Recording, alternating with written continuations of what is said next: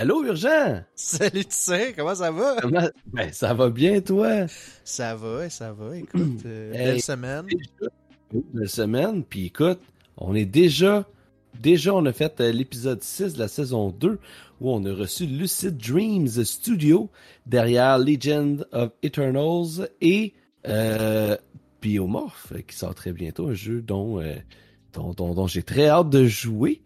Euh, que tu pensais de euh, cet épisode euh, merveilleux? De cet épisode merveilleux, tu l'as dit pour vrai, c'était probablement un de mes épisodes préférés, je vous cacherai pas. On a, on a eu des belles discussions, ils se sont livrés à nous. on a même eu des petites, des petites primeurs. oui, il y a quelques primeurs dans le show, c'est vrai, ça, c'est pas rien.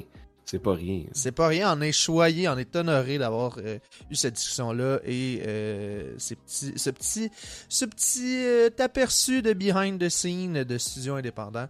Et honnêtement, c'est pour ce genre de show-là, pour ce genre d'épisode-là qu'on fait ça.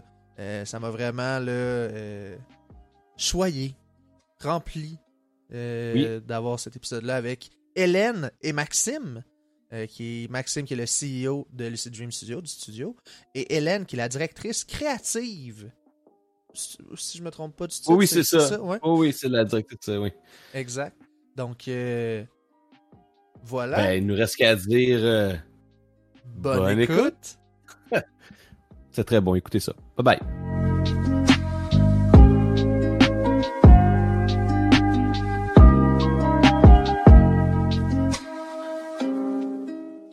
Genre là, là, on est là. Là, là. Bonsoir. Rebonsoir, le chat. Bonsoir. Ben, euh, je vous présente officiellement Maxime et Hélène. Ils vont se présenter après dans quelques instants. Euh, mais avant de commencer la discussion puis de rentrer dans le vif du sujet, on va juste prendre le temps quand même de rappeler que euh, ce soir on est en mode podcast, donc il n'y a pas d'alerte. les follow, les subscriptions, les subs, vous n'aurez pas d'alerte ce soir. On va quand même prendre le temps à la fin euh, de le souligner tout ça, mais euh, pas directement en live. La seule chose qu'on va prendre quelques secondes pour recevoir, ça va être les raids, euh, parce que en jeu, un raid, c'est quand même c'est quand même un commitment de la part.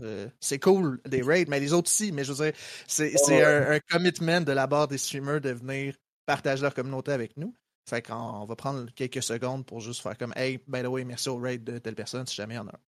Puis on rappelle aussi, euh, parce que euh, ça c'est enregistré, puis ça va être mis après sur YouTube, Spotify, on rappelle que l'urgence Tire Show euh, se passe à tous les derniers dimanches du mois, que ce soit ici même en ce moment sur la chaîne de la Trois Crew ou sur la mienne.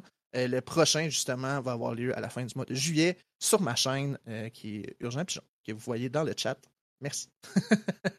Donc, juste, une petite affaire. Là. Euh, n'hésitez ben pas, euh, chat, à tout temps popper. Il y a trois commandes importantes ce soir. Il y a pas d'exclamation LDS pour avoir accès au site web de le site Dream Studio. Vous avez aussi la commande point d'exclamation Biomorph pour avoir accès à la page du dernier jeu qui va sortir éventuellement, que j'ai très hâte qu'on va jaser tantôt. Et euh, troisièmement, euh, point d'exclamation urgent pour avoir accès au lien du, de, la chaîne de Urgent Pigeon. voilà.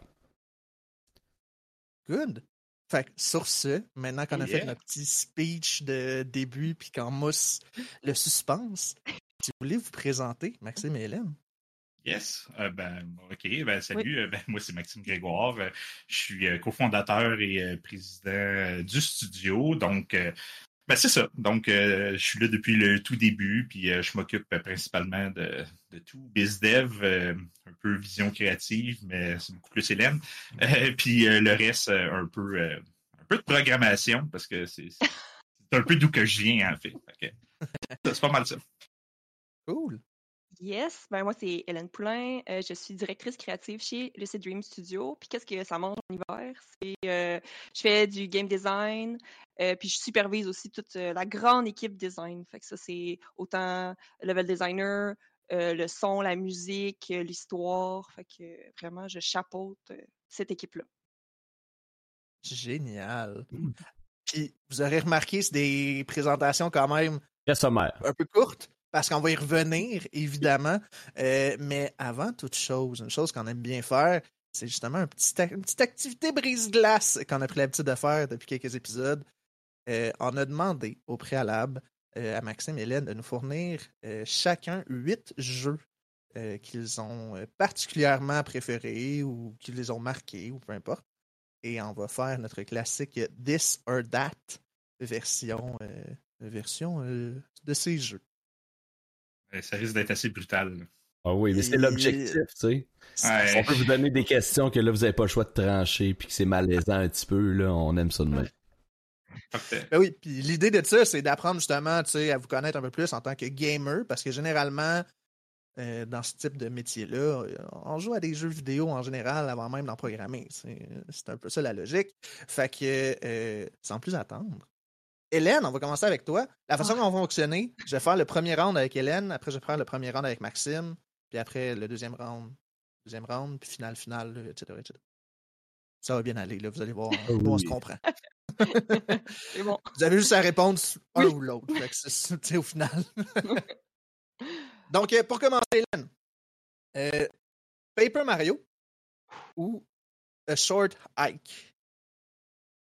Oh my god. Ben, je pense que je peux pas. Je peux juste répondre Paper Mario rendu là parce que c'est le genre de jeu que je joue genre chaque année. Pour vrai, c'est comme un jeu qui, qui, revient tout le temps.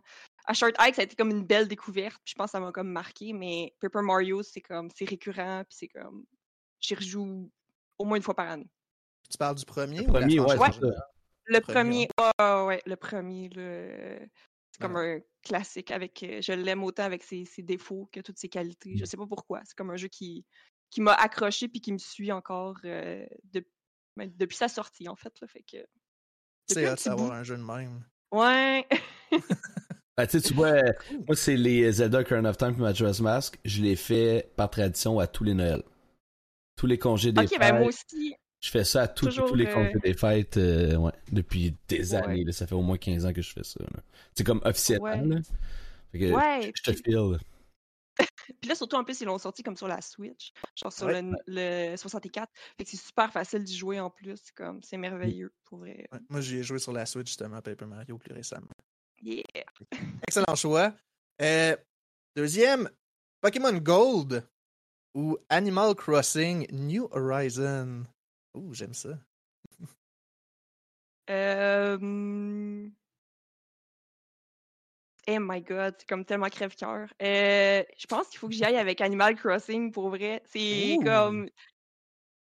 Les Pokémon, j'adore ça, mais Animal Crossing, on dirait que c'est comme arrivé dans un moment de notre vie, genre avec la pandémie, on savait pas où on s'en allait.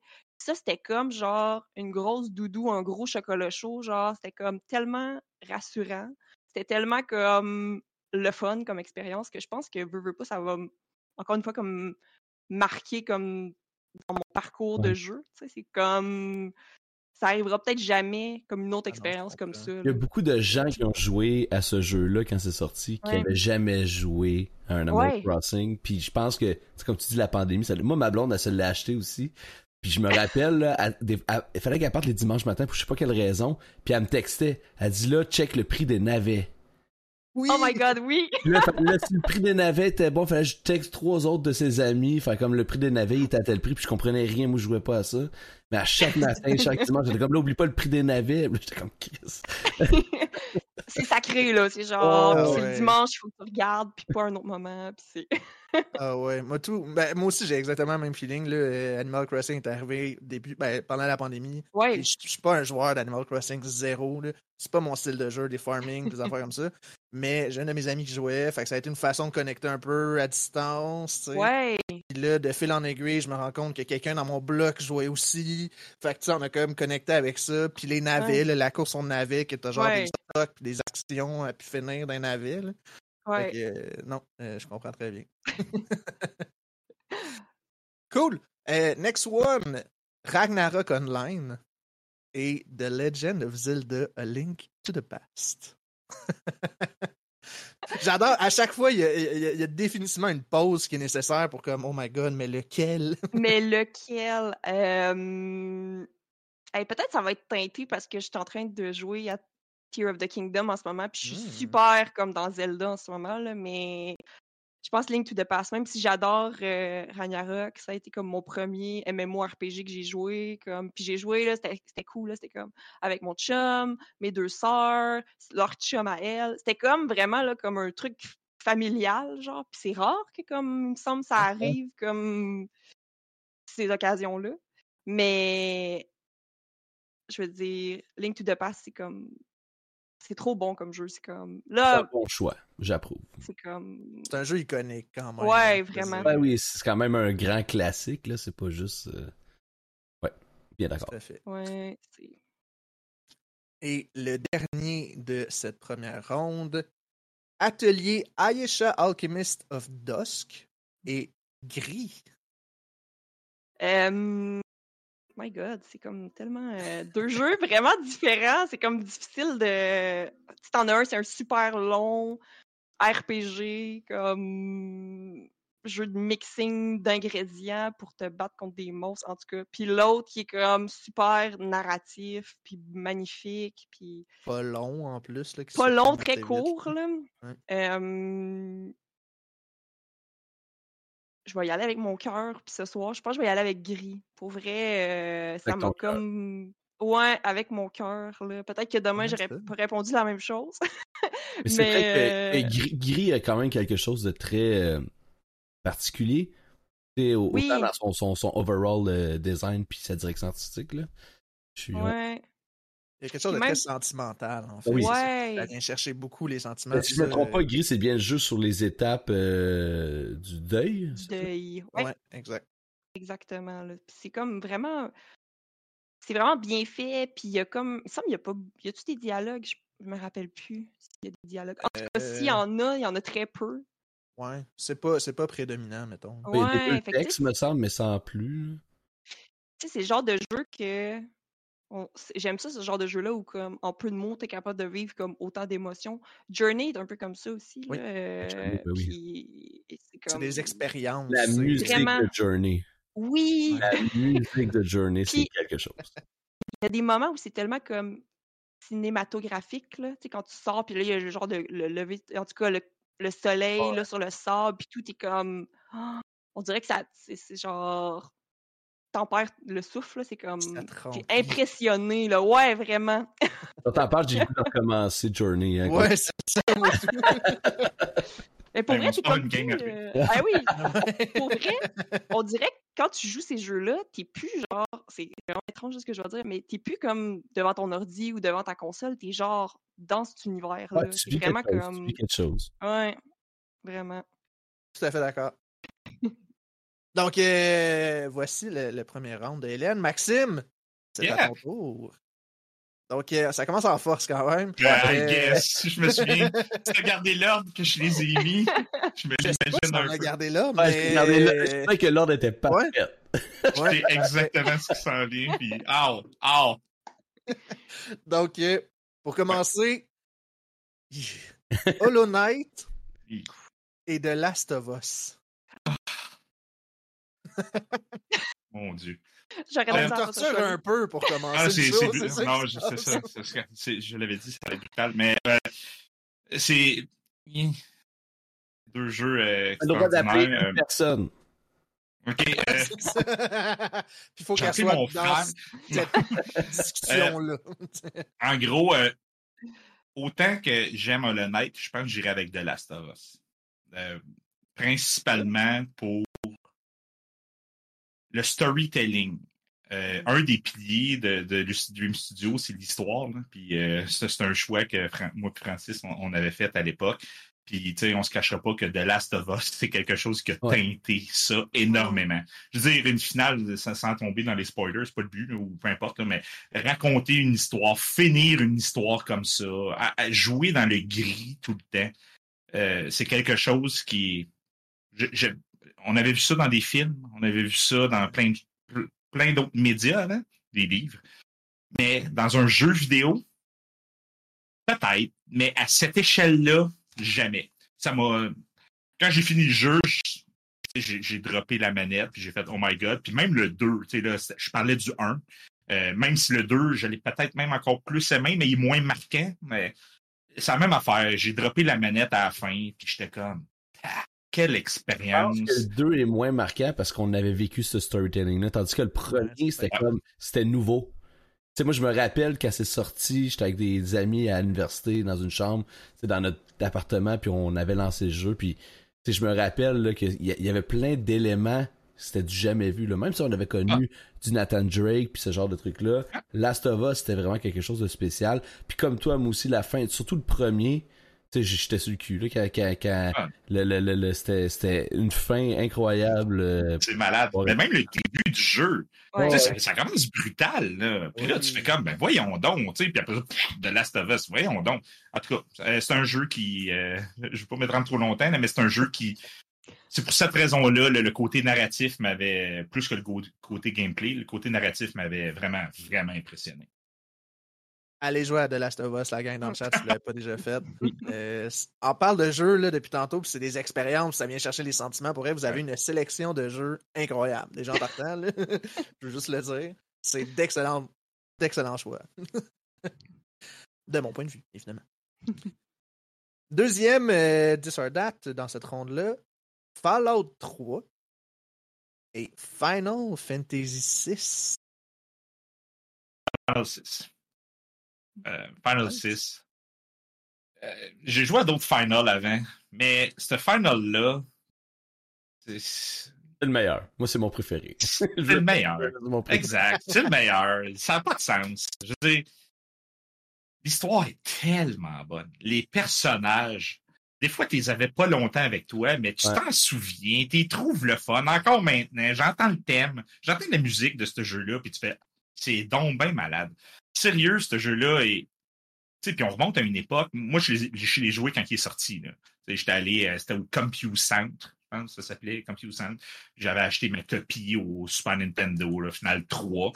Euh, puis là, là, je, je l'ai acheté quand il est sorti. Fait que j'étais, ticu, puis là, je jouais à ce jeu-là. Puis pour de vrai, ça m'a marqué. Là, fait que j'ai pas joué ça sur un émulateur, peu importe plus tard. C'était vraiment de, real thing. Puis j'ai encore la cassette, la boîte est perfect. Mais sérieux, l'expérience que ce jeu. La scène de l'opéra. Tu sais, quand on parle de choses qui n'ont jamais été vues avant, un peu comme The Last of Us, mais ça aussi, je veux dire, cette séquence-là était tellement impressionnante à l'époque que je veux dire, c'est une mise en scène incroyable. Ça, il y en a plein, là. Il y en a plein dans ce jeu-là. Mais ça, ce bout-là, ça m'avait vraiment, vraiment, vraiment marqué. Quand Kefka détruit le monde puis tout. Moi, j'ai découvert ah. Final Fantasy comme vraiment tard. Tu sais, mon premier Final Fantasy, ça a été le 7 Remake.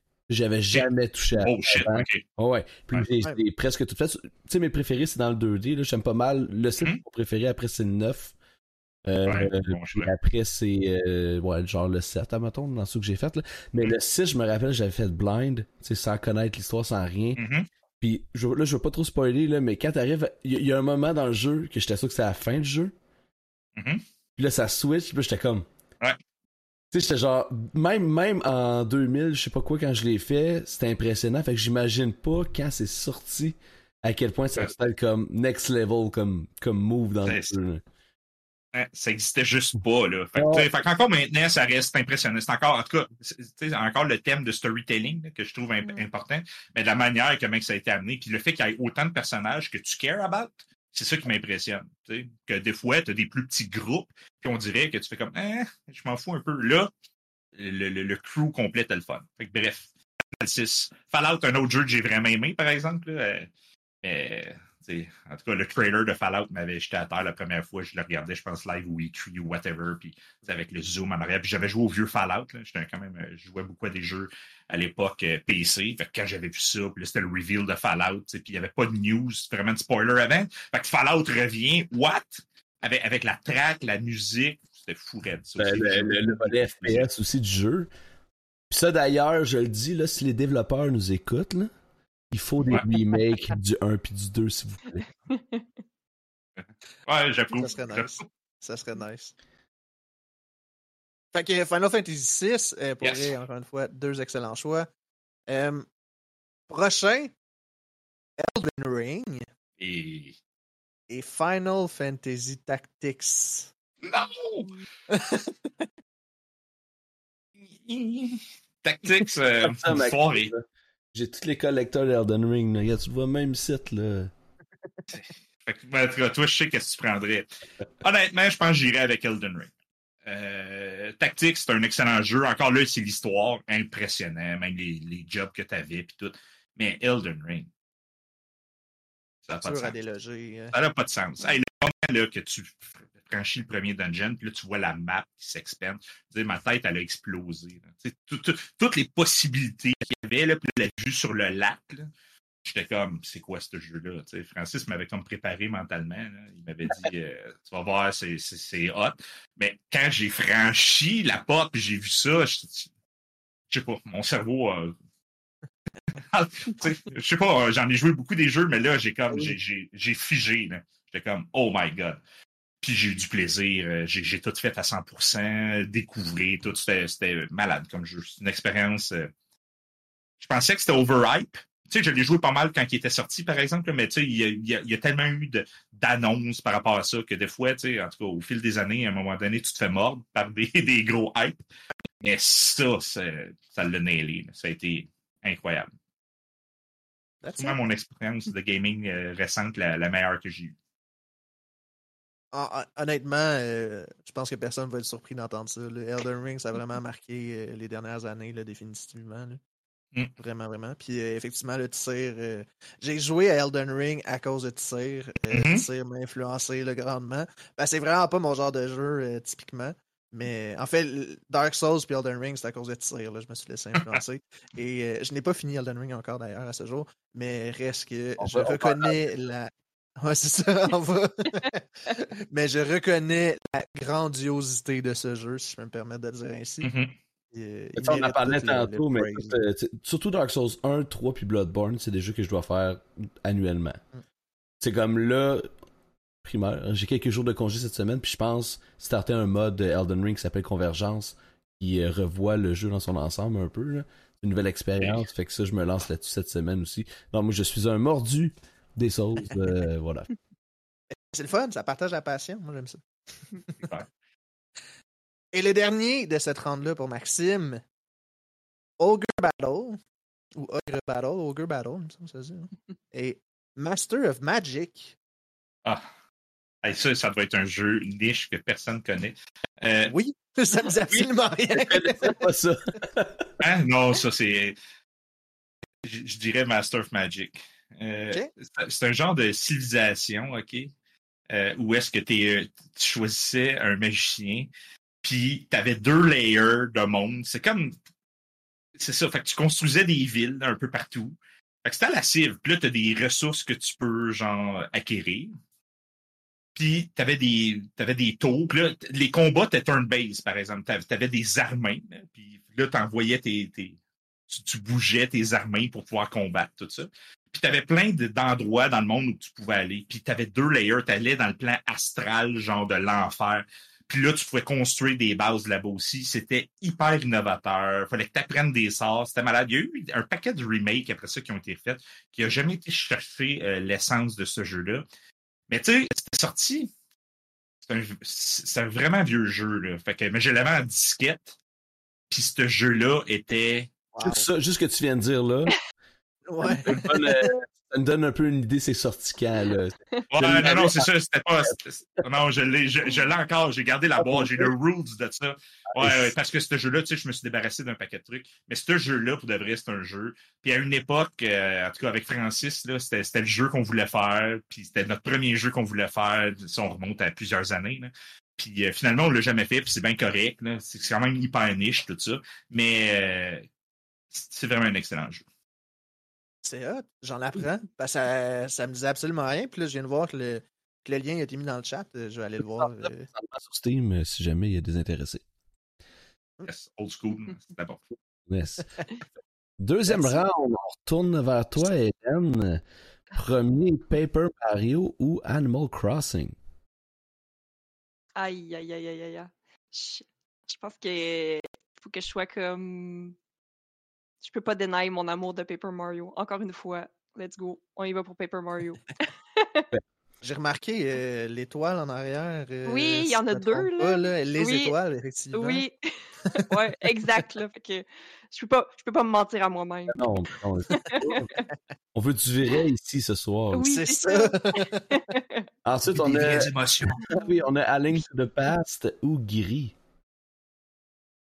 Euh, Link to the Past. Encore une fois, je pense que c'est trop un chef-d'œuvre pour comme. Gris magnifique, là, mais genre.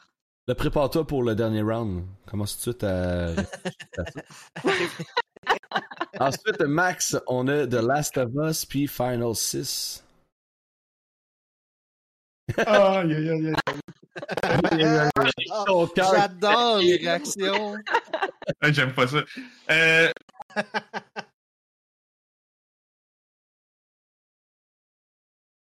Final 6. Final 6. Final 6. Final 6. Ça a été plus important encore, je pense. Alright. Ça m'a donné le goût de faire des jeux. C'était super important. Et là, on a les deux extrêmes. Elden Ring ou Master of Magic. Ah oui. Ben, je dirais quand même Elden Ring pour ça. sais, Master of Magic, c'était bon. C'est un de mes premiers jeux. Mais Elden Ring, tap.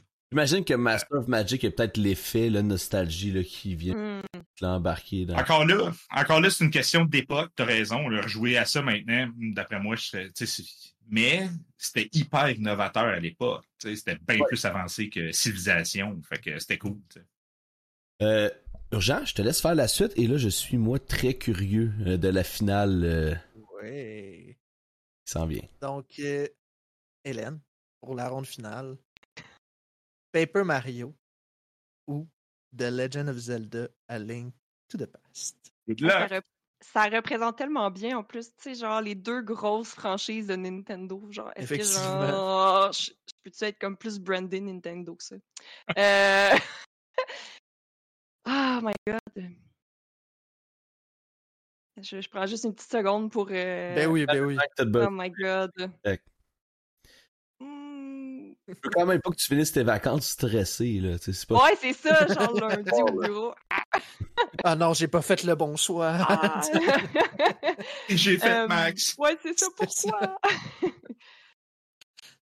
Paper Mario, encore une fois, pour rien. Je l'ai fait à chaque année, puis je l'aime toujours autant. Fait que, Deux excellents choix dans tous les ouais. cas. Ben, tu sais, je veux dire, rendu là, il n'y a, pas de mauvais choix, là, c'est vraiment. Non. Oui, exact. Oui. Exact. on vous fait choisir entre un ou l'autre, mais tous les choix, on sait que c'est des jeux que vous. C'est un peu ça aussi, c'est la torture, c'est un peu de devoir sélectionner entre plein de jeux que vous tripez. Fait que, cool. Fait que, euh, on a dit Paper Mario, euh, mm. grand gagnant. Grand gagnant. Et Maxime, sais où est-ce qu'on s'en va avec ça? Final Fantasy VI ou Elden Ring? Les deux jeux de pas la même époque, pas tout, hein? Vraiment pas. Toi euh, aussi, t'as deux, euh, deux extrémités euh, différentes, Là, mais deux extrémités. Je dirais, je pense, Final 6. Même si Elden Ring est excellent, c'est le contexte, c'est l'époque, c'est plein d'affaires. Je à Final 6 maintenant en même temps qu'Elden Ring. Peut-être j'aimerais mieux Elden Ring, mais le but, c'est de dire c'est quoi le jeu qui t'a marqué, en tout cas. Fait que je dirais que Final 6 m'a marqué encore plus. Ouais. Puis tu sais, je veux dire, en même temps, j'essaie d'être le plus objectif possible parce que je suis vendu euh, Souls-like et FromSoft. Là. Mm-hmm. Je suis comme d'accord un peu avec toi parce que je pense que l'impact du poids que ça a eu, le, le, le, le, poids de Final 6 a eu un plus gros impact sur l'industrie, admettons, que Elden Ring l'a eu. Elden Ring, je pense, mm-hmm. je pense qu'Elden Ring, la, la beauté d'Elden Ring, c'est que ça l'a rappelé les vraies raisons de faire des jeux vidéo à l'industrie, qu'on avait des triple A mm. qui étaient du euh, recracher, remâcher et tout. Puis je pense que c'est, ça la beauté d'Elden Ring.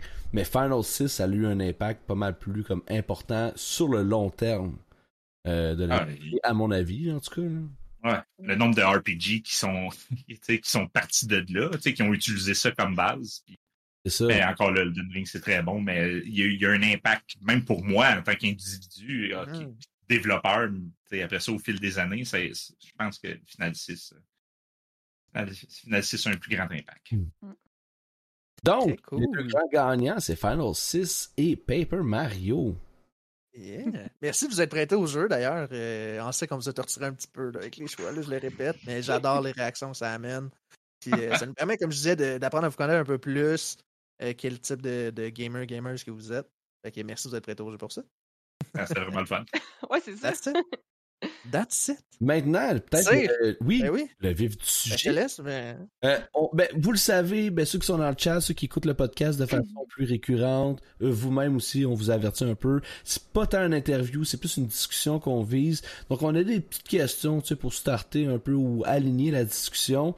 Mais on peut passer du coq à l'âne, il n'y a vraiment pas de problème, puis c'est vers là qu'on se dirige. Peut-être pour débuter, moi, j'aimerais ça que vous nous parliez de l'historique du studio d'une part et de comment euh, ben, tu sais, toi, j'imagine, euh, Maxime, tu vas en parlant de l'historique, tu vas nous dire comment t'en es arrivé à travailler pour le CJ Studio.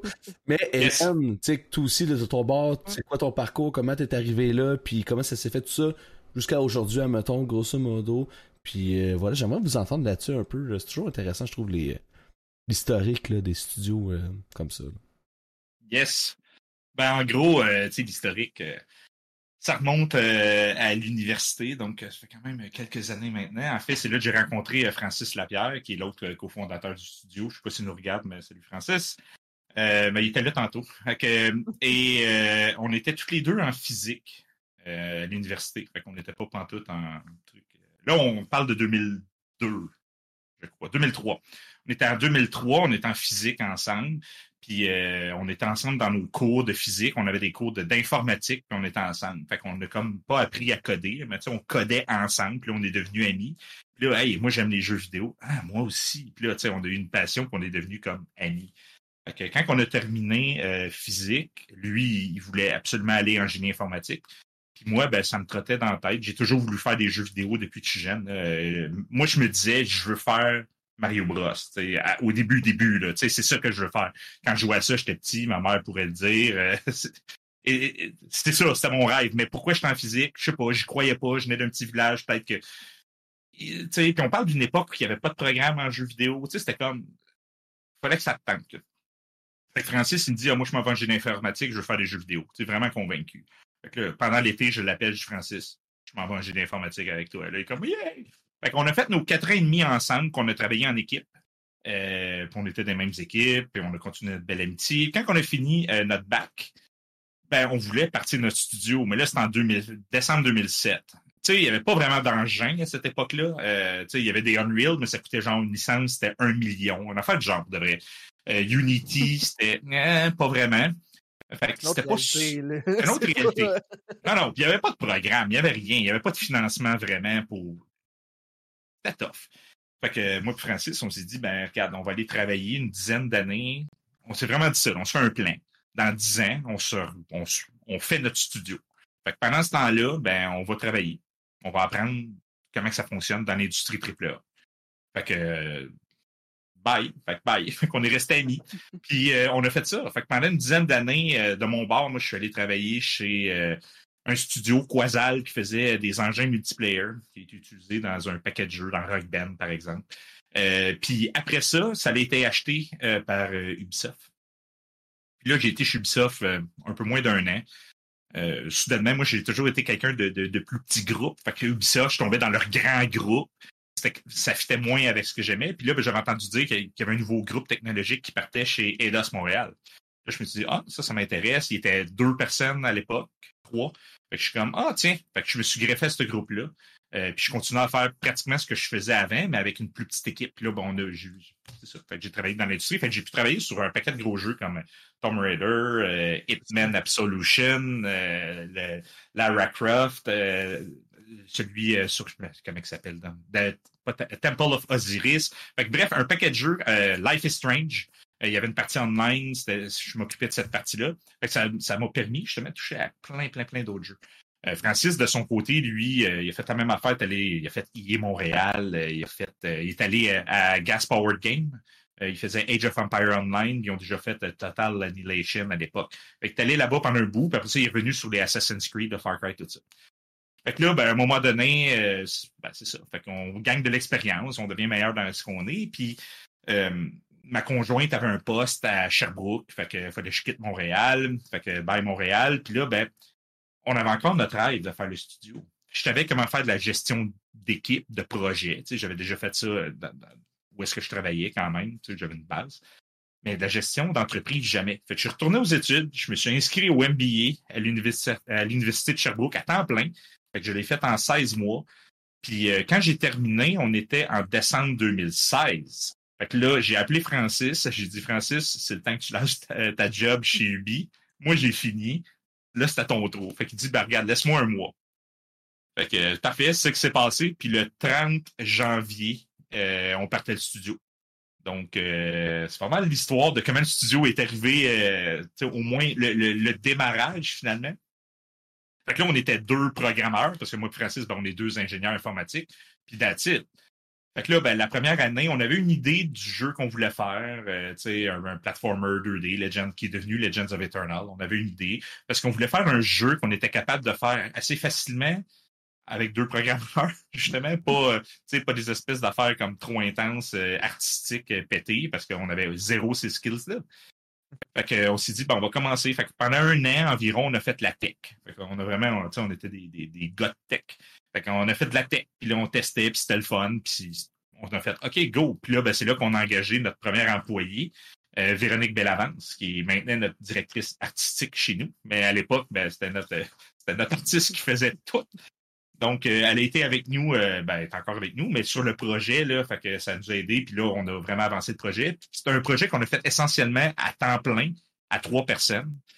Euh, puis qui avait, ouais, ben, quand même, ça, ça a été assez intense.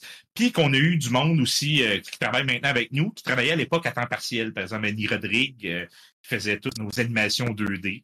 Fait à l'époque, ben, on la connaissait pas vraiment, on l'a pris à contrat, puis elle qui faisait nos animations. Will, qui fait la musique de notre premier jeu, fait maintenant la musique de notre deuxième jeu. Fait qu'il y a plein de gens comme ça qui se greffaient autour, mais qui est comme à temps partiel, que maintenant, ben, ils travaillent avec nous temps plein. Fait qu'on a comme construit notre jeu comme ça, puis ben, en octobre 2020, on a shippé notre jeu, euh, c'est ça, notre premier jeu. Fait que c'est un peu l'histoire d'où est-ce qu'on en est. Puis à partir de ce moment-là, ben, on commençait à penser à notre prochain jeu, puis c'est là ben, qu'on commençait à recruter d'autres personnes, euh, dont Hélène qui est arrivée, euh, ça va faire bientôt trois ans, je pense. Ouais. Ouais. Okay, ben, c'est ça. j'adore ça. Il y a une passe qui s'est faite. Eh oui! L'appel en or, Hélène. Oui, l'appel en or. Avant, de passer peut-être à Hélène, on a une petite question aussi. Vous avez combien d'employés? Euh, je trouve que ça fait bien peut-être avec la discussion mm. actuelle. Maintenant, euh, maintenant, à temps plein, on est 11 personnes à temps plein. Euh, puis on a deux personnes à temps... trois personnes à temps partiel. On a aussi quelqu'un qui pose la question si vous cherchez des, testeurs en ce moment. Euh, peut-être que je sais qu'il y a d'autres gens de, de, l'entreprise dans le chat. Si vous pouvez répondre à Rubica, ce serait super apprécié. Mais sinon, je vous invite à en, discuter en privé. Hélène, à ton tour, euh, tu peux y aller. Yes, ben c'est bien correct. C'était une bonne question à poser à ce moment-là. Euh, ben moi, en fait, mon parcours est un peu différent dans un sens, parce que moi, je viens pas du tout du domaine du jeu vidéo. À la base, moi, j'avais étudié en communication. Euh, j'ai travaillé comme cinq ans dans ce domaine-là. Euh, je, faisais beaucoup de réseaux sociaux, euh, événementiels, marketing. Fait que dans différentes entreprises, autant publiques que privées, j'ai changé un petit peu. mais on dirait qu'il y avait comme jamais rien m'accrochait comme que j'étais comme ah oui genre c'est passionnant ce que je fais puis comme j'aime ça puis tu sais on dirait que je changeais tout le temps parce que je me disais ah c'est pas ma c'est pas ma place tu sais. Ah c'est comme pas ma place fait que je vais aller voir comme ailleurs. Ah c'est toujours comme pas ma place. Fait que là j'étais comme crime c'est peut-être juste pas ma place comme les communications puis c'est peut-être juste pas ce qui vient comme euh, euh, chercher ma flamme ou comme tu sais comme être ma passion tu sais. Fait que les jeux vidéo ça m'a comme toujours intéressé mais moi, dans ma tête, j'ai comme, je sais pas dessiner, puis euh, je suis pas capable de coder. Fait que genre, qu'est-ce que je peux faire dans le jeu vidéo? Jusqu'à ce qu'il y ait un des amis à mon chum qui travaille dans un studio qui disent Ah ben, t'as-tu pensé être comme game designer ou level designer? J'étais comme Qu'est-ce que ça qu'est-ce que ça fait? C'est, c'est pas les programmeurs qui font ça, tu sais. puis là, il était comme Non, non, c'est des gens, tu sais, comme qui créent comme tout ce qu'il y a dans le jeu, puis tout. Là, j'étais comme Ah, c'est dommage intéressant. Fait que là, je fais mes recherches, puis je tombe sur le campus ADN. Fait que là, je suis comme, OK, je. Fait que là, je fais, OK, je lâche ma, ma job, puis je m'en vais au campus ADN. Fait que, OK, c'est bon, étudie, euh, trouve ça bien le fun. Puis là, bon, tombe sur le marché du travail. Et là, je tombe sur un magnifique post, genre, je, me, je vais toujours m'en rappeler, je pense, Facebook, de genre, hey, on cherche Lucid Dream. Que je trouvais donc que leur premier jeu était comme beau, puis comme, j'étais comme, oh mon Dieu, c'est comme magnifique cherche quelqu'un, un level designer, pour leur prochain projet, un Metroidvania. Fait que là, j'étais comme, ben, moi, j'aime ça les Metroidvania, j'aime ça les jeux 2D. Oh my god, je, je vais postuler, tu sais, je vais m'essayer. Puis là, ben, finalement, je l'ai eu. fait que j'ai rentré chez Lucid Dream en tant que level designer. Euh, j'ai fait à peu près un an comme level designer pour après ça shifter en, comme directrice créative, dont je suis aujourd'hui ce poste. Et voilà, c'est à peu près mon parcours, je pense. là, je, je vais peut-être devant. Ça fait... Vas-y, vas-y, vas-y. Euh, juste pour être sûr, ça fait. C'est ça trois ans que tu es là? Oui. Oui, oui. Cool. Fait que directement du campus ADN à Lucid Ouais, ouais, exact. Ouais, vraiment. Donc là, si j'en comprends bien la, la, la, chronologie des événements, Biomorph est en développement depuis à peu près trois ans. Officiellement, le, non, le premier travail qui a été fait sur Biomorph, qui s'appelait à l'époque Mindbreaker, mm. euh, a commencé en février 2020. Fait qu'on n'avait pas encore shippé notre premier jeu. Mm. On était sur le bord. Fait qu'on était encore le crew, pas mal notre crew de trois personnes. Euh, moi, Francis et euh, Véronique. Euh, on travaillait sur Legends à essayer de closer, mais en même temps, on commençait à penser au prochain projet qui était Mindbreaker. Euh, donc, c'est là qu'on a eu un. On a appliqué sur un FMC, FMC prototypage qu'on a eu. Puis à partir de là, on avait des fonds justement quand même pour grosser l'équipe. puis c'est là, à un moment donné, ben, qu'on s'est dit ben, il nous faut du monde qui travaille là-dessus pendant que nous autres, on commence finalement à. Ben, on commence, on termine notre projet. C'est pas mal le flow là, ce qu'on a eu. Fait que les, la première, les trois premières années, on était trois personnes, presque. Puis après ça, c'est là qu'on a scalé up. Mais on était un bout à cinq, six personnes. Mm. Là, c'est vraiment comme depuis euh, un petit peu plus qu'un an qu'on a vraiment passé de cinq personnes à, à un moment donné, on était 15 avec euh, les personnes à, à, temps partiel. Là. Fait qu'on est monté jusqu'à 15, c'est notre, notre maximum qu'on a eu. Juste pour être sûr de que ce soit clair pour tout le monde, tu as dit vous avez reçu des FMC?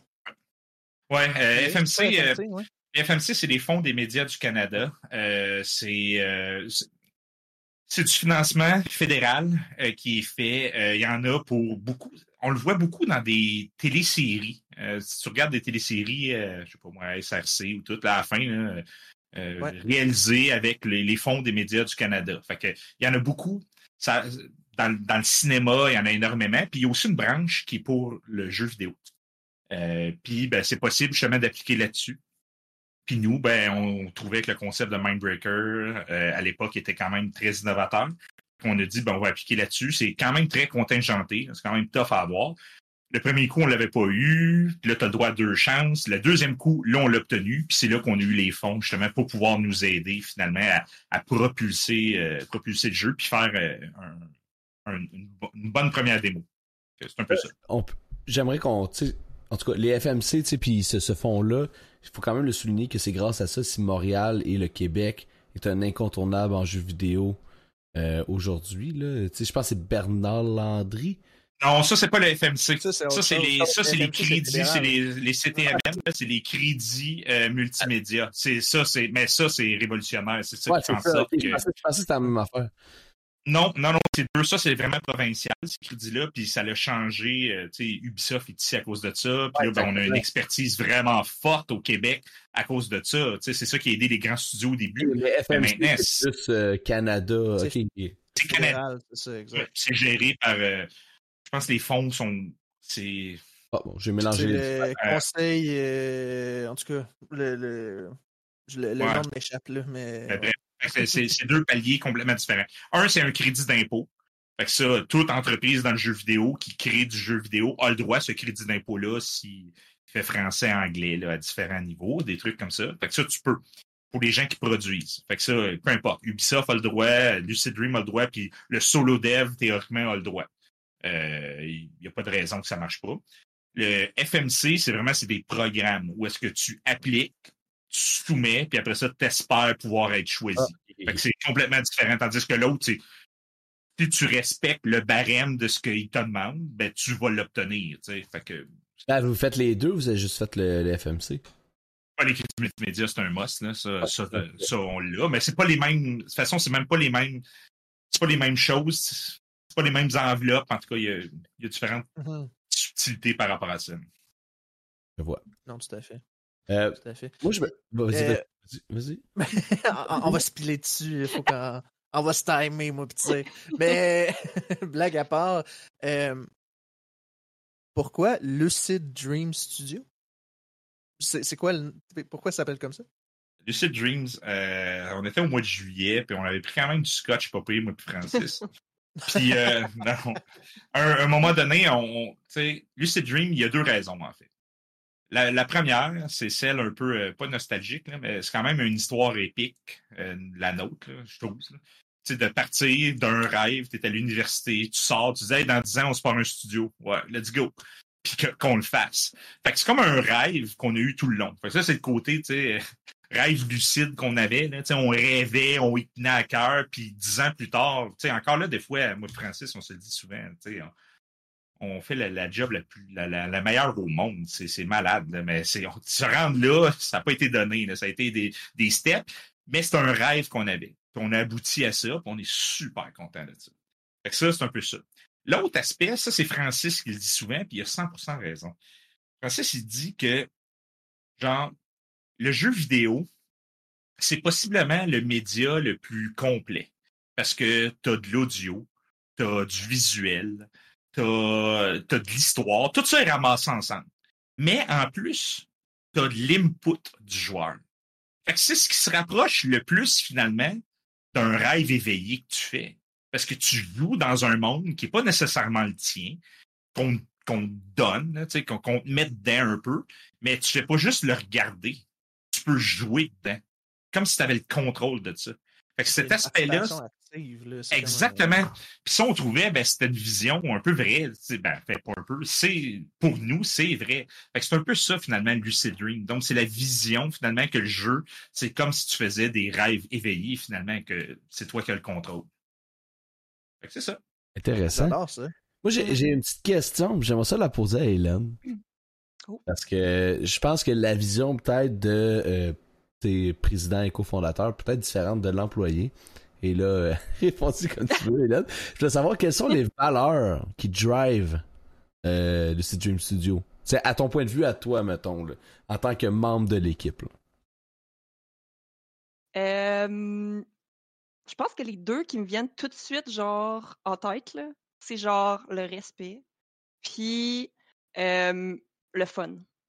Pour vrai, c'est vraiment comme, tu me dis, je pense à Lucid Dream, c'est ça qui me vient tout de suite en tête parce que, genre, tu sais, j'en ai fait des jobs, puis des endroits comme aussi respectueux de la personne, du temps, de comme, pour vrai, comme, j'ai jamais vu, tu sais, comme j'ai jamais vu ça.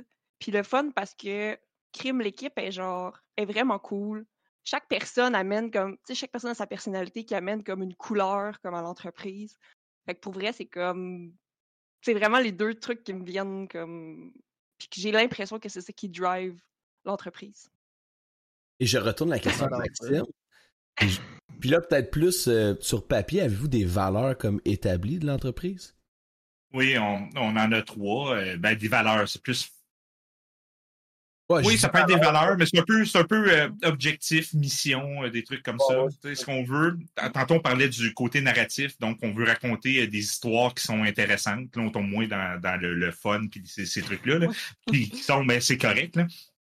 Fait que ça, c'en est une. C'est un des premiers piliers que je dirais. Le pilier numéro deux, c'est qu'on veut faire du gameplay for all, pour tout le monde. Euh, on- veut pas nécessairement faire que nos jeux soient faciles, mais que tu donnes la manette à quelqu'un, ben, il va comprendre comment ça marche. C'est une des affaires. Dans Biomorph, c'est ce qu'on essaye de faire. Euh, puis le golden path de notre jeu, on va essayer de faire pas trop tough. C'est un des défauts qu'on je trouve de l'honnête. Un jeu qui encore là que j'adore, qui était dans mon top 8. Euh, cependant, pour certaines personnes, il était vraiment très difficile.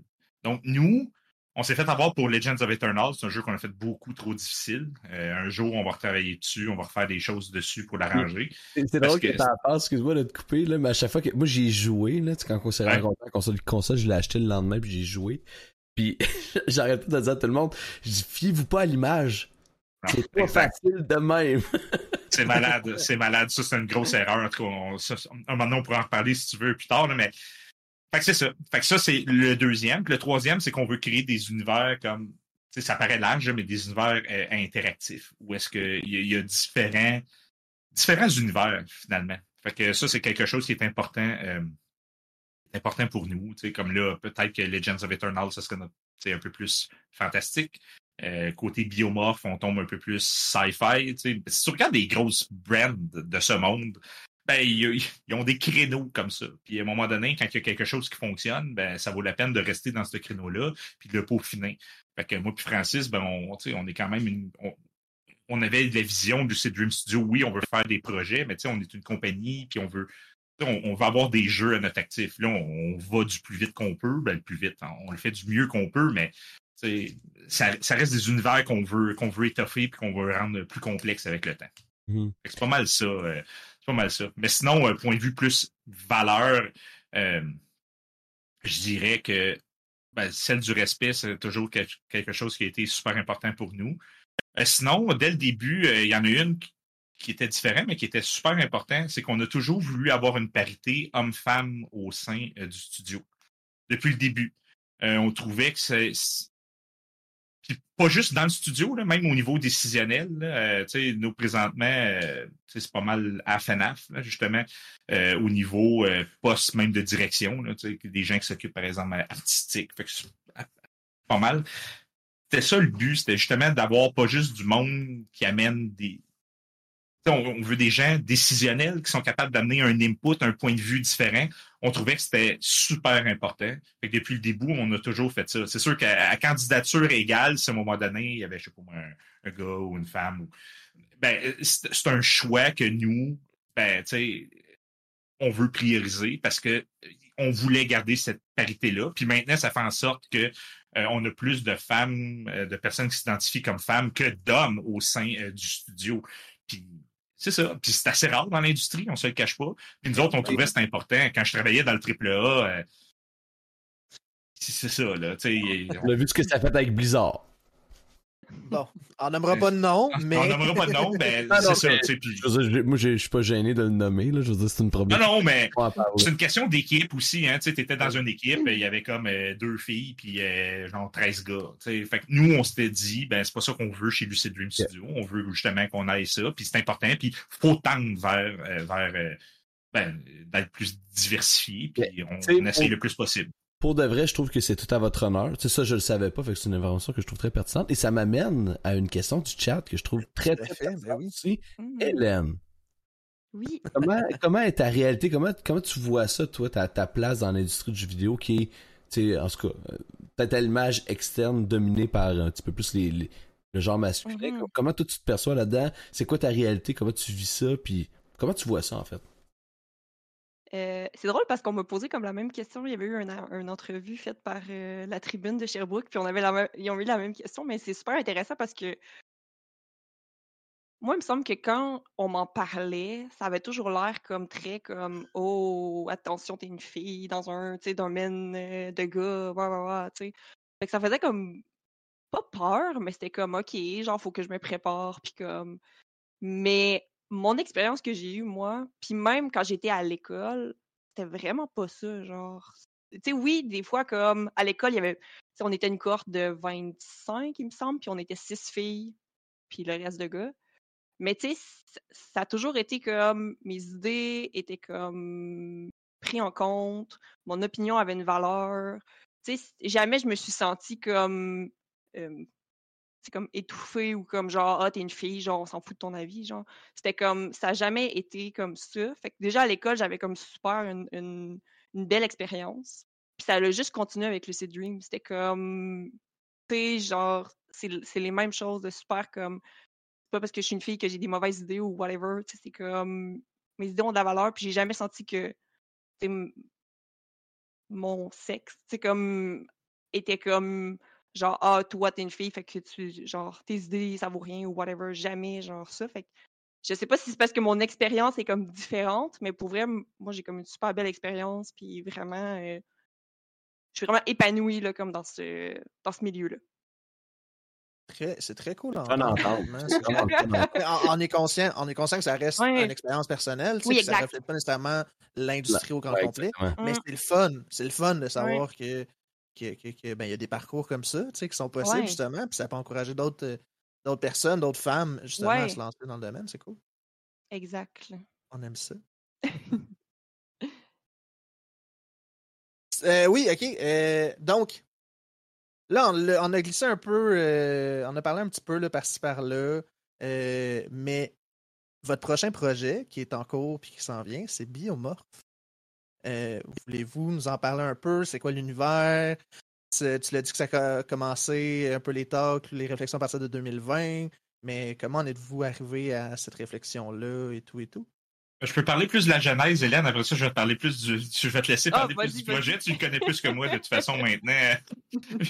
Euh, l'idée, en fait, quand on avait construit une base technologique pour notre premier jeu, Legends of Eternal. Fait que là, on ship notre premier jeu. On avait un publisher à part de ça. Puis, ben, le jeu n'était pas encore sorti, mais tu sais, on se disait, une des erreurs, puis ça, c'est notre opinion, il y a des gens qui vont être pas d'accord avec ce que je dis, mais c'est correct. Une des erreurs souvent dans l'indie de ce qu'on fait, c'est qu'on veut toujours faire un jeu complètement à l'opposé, on dirait, comme deuxième jeu, parce qu'on est écœuré de le faire. Mais à un moment donné, ça vaut la peine de réutiliser euh, la technologie qui a été développée pour un jeu. C'est un peu ça qui se passe avec les grandes franchises, on se le cache pas. Dans le AAA, on est écœuré des fois de voir certains jeux qui sortent à toutes les années. Mais en même temps, ça diminue leur coût. En même temps, il y a un côté, il y a, un côté comme, nous, on peut pas sortir un jeu aux années. De toute façon, on voudrait pas faire ça. Mais, il y a une plus-value à ça. Il y a une raison pourquoi ils font ça. Ben oui. Plus que le fait que ça pogne. C'est vrai que ça diminue nos coûts. le premier jeu, on l'avait financé 100% de nos poches, euh, moi puis Francis. Fait que là, euh, le jeu n'était pas, le, jeu pas sorti encore Legends. Puis là, ben, on se disait, qu'est-ce qu'on peut faire? Fait qu'on s'est dit, ben, on va faire un jeu encore, mais plus complexe, Metroidvania, cette fois-là. Euh, parce qu'on aimait ça, euh, qui utilise finalement la base technologique de ce qu'on avait? Puis à un moment donné, je jouais à Mario Odyssey. Puis euh, genre, je te lançais le chapeau, puis tu deviens la, tu deviens la créature. Là, j'ai comme ben fait. avec Capi, puis. J'ai comme fait. C'est donc bien nice, Fait que ah, l'idée, ben fait que l'idée est vraiment, c'est vraiment jouer à Mario Odyssey. Puis là, j'étais comme, c'est malade. je me dis, qu'est-ce qu'on fait? Si on fait ça, on, prend, ce concept-là, OK? On met ça dans un Metroidvania. Ça n'a jamais été vu, OK? Puis l'autre, en tout cas, je vais revenir là-dessus, mais il y a un aspect super important aussi. Mais tu sais, ça n'a jamais été vu, ça reste le fun. Essayons-le. Fait qu'on a fait un test, puis c'était quand même nice. Fait que c'est là que l'idée finalement est venu de faire, on appelait ça le mind break à l'époque, mais c'est là l'idée est venue. Fait que euh, je me souviens des premières rencontres, euh, on était sur la rue Notre-Dame, euh, d'un genre de, petit bar. Il y avait moi, Francis, puis Véro. Puis là, je pense que je leur avais pitché l'idée. Puis là, oh ouais, puis c'est les, les premières fois. je leur avais vraiment lancé l'idée comme ça. Puis le concept était le fun. Puis on pouvait faire de quoi de cool avec un peu le contrôleur qu'on avait déjà développé puis la techno qu'on a faite l'autre aspect important qu'on a vu, c'est que, avec Legends of Eternal, on avait été quand même dans une coupe de gros événements. On est allé à Demix, euh, au E3, euh, on est allé... Puis, tu sais, il y avait des jeux comme Bloodstain, il y avait des, tu sais, plein de gros jeux, ça pétait, ça explosait. Les journalistes s'en foutaient un peu de notre Legends of Eternal, même si on disait que c'était le fun, ça rappelait un côté nostalgique puis tout. Là, on s'était dit, là, on sera pas à voir. Là. là, on va faire de quoi qui, qui, qui est plus dark, qui fesse plus, puis on, on y va un peu plus all-in. Fait que ce genre de melting pot-là ensemble a créé un peu le jeu euh, qu'on a présentement. Puis là, ben, je peux laisser Hélène parler plus du jeu en gros, là, mais c'est la genèse. D'où est-ce que ça vient? C'est hot. Je suis content de savoir. Ben, je suis content. Je trouve ça, je trouve ça comique, puis j'apprécie le fait que ça, ça vienne de Mario. Puis tu le dis, puis je le vois tout de suite, mais j'avais pas mhm. pensé, tu sais. Puis c'est vrai que c'est du jamais vu aussi, tu sais. Moi, je me rappelle quand j'ai fait la démo, j'étais comme yo, c'est vraiment cool comme concept. Puis, tu sais, j'ai joué à Legend of Eternals, j'ai bien aimé, mais je t'avouerais que j'ai senti comme un petit peu le générique. Tu sais, c'était très générique, ben un peu comme environnement, comme. Puis je trouve un que... jeu fait à trois. Non, mais ben c'est ça. Puis je veux dire, c'est bien correct, mais je trouve que Biomorph tu sais, ce, ce, switch-là plus dark, plus, plus frappant, comme tu dis, on le ressent. Puis, un affaire, puis on va en reparler tantôt, là, mais une affaire que j'aime beaucoup de Biomorph, c'est le système de combat. Je trouve que, tu sais, dans ce genre de jeu-là, dans Metroidvania, moi, ce que j'adore, c'est quand c'est très frame, tu sais, by frame, très, mm-hmm. très tight comme combat. Puis ça, on le sent. C'est satisfaisant, se battre dans Biomorph. Fait que oui, euh, voilà. Mais on, on, on en parlera tantôt des mécaniques. Euh, vas-y, Hélène, excuse-moi. Fait que là, je m'excuse, j'ai comme été emportée par ce que tu disais, mais la question à la base était plus précisément. Genre... Non, mais je pense que c'était juste de parler du jeu. D'où vient le concept de biomorph, puis le jeu en soi. Là. Exact. Ouais, ben c'est ça. Ben, je pense que Maxime a super bien comme résumé euh, comme la partie de, de comme qu'est-ce que c'est. Euh, ben, du moins d'où ça vient. Euh, puis après ça, comme qu'est-ce que c'est, ben vraiment, c'est comme on suit le personnage de Harlow, que comme lui pour vrai, il se, réveille dans un laboratoire, il sait pas il est où, il arrive dans un monde détruit, euh, il essaie de comprendre qu'est-ce qui est arrivé à ces personnes-là, puis aussi de sauver la personne, euh, le seul autre survivant de son espèce. Fait que vraiment, là, comme on est embarqué dans une, une aventure épique, puis on suit ce personnage-là qui, euh, qui est accompagné de ses deux bras AI, Eni et Zeki. Fait que ça aussi, on n'en parle pas souvent, mais c'est quand même un concept comme vraiment cool. Moi, je sais que quand j'étais arrivée, en tout cas, j'étais comme. C'est donc bien nice que c'est ses bras qui parlent. Pour vrai, l'idée, je trouvais ça comme vraiment cool.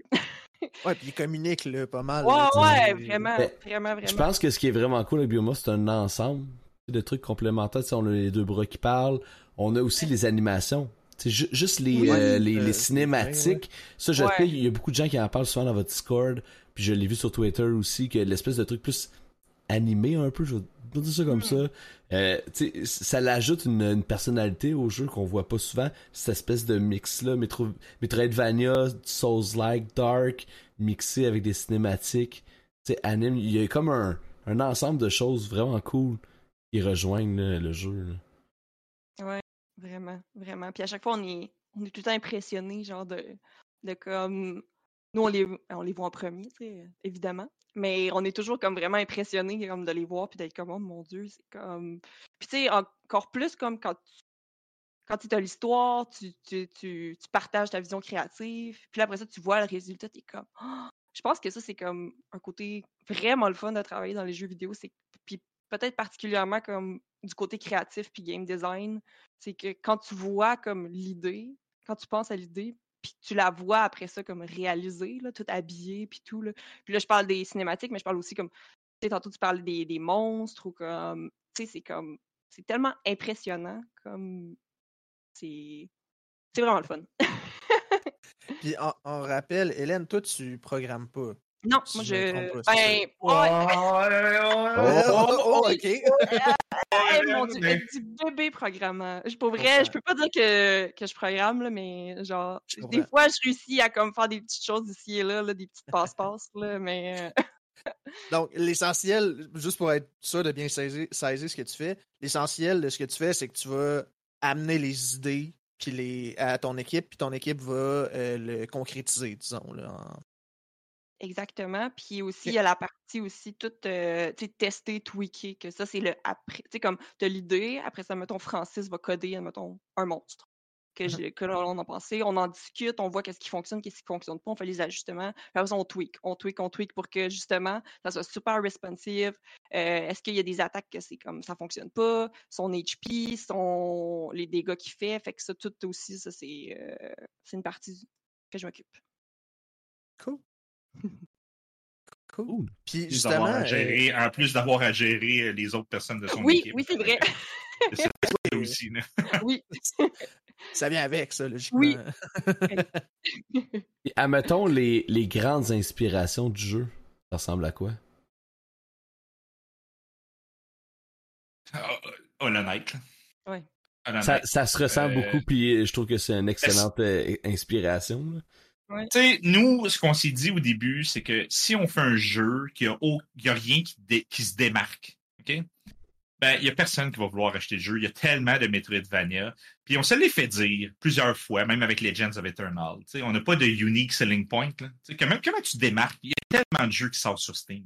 C'est insane. Il y a à peu près 4000 jeux par année, je pense. Puis tu sais, moi... Ah, c'est rendu plus haut que ça, là. Ouais, puis on a rien, on en parlait justement très récemment. Juste mes soirées démos les mercredis, là. Mm-hmm. Je teste une dizaine de démos, tu sais, 8 à 10 démos par semaine. Fait que je fais au-dessus de 400 démos par année.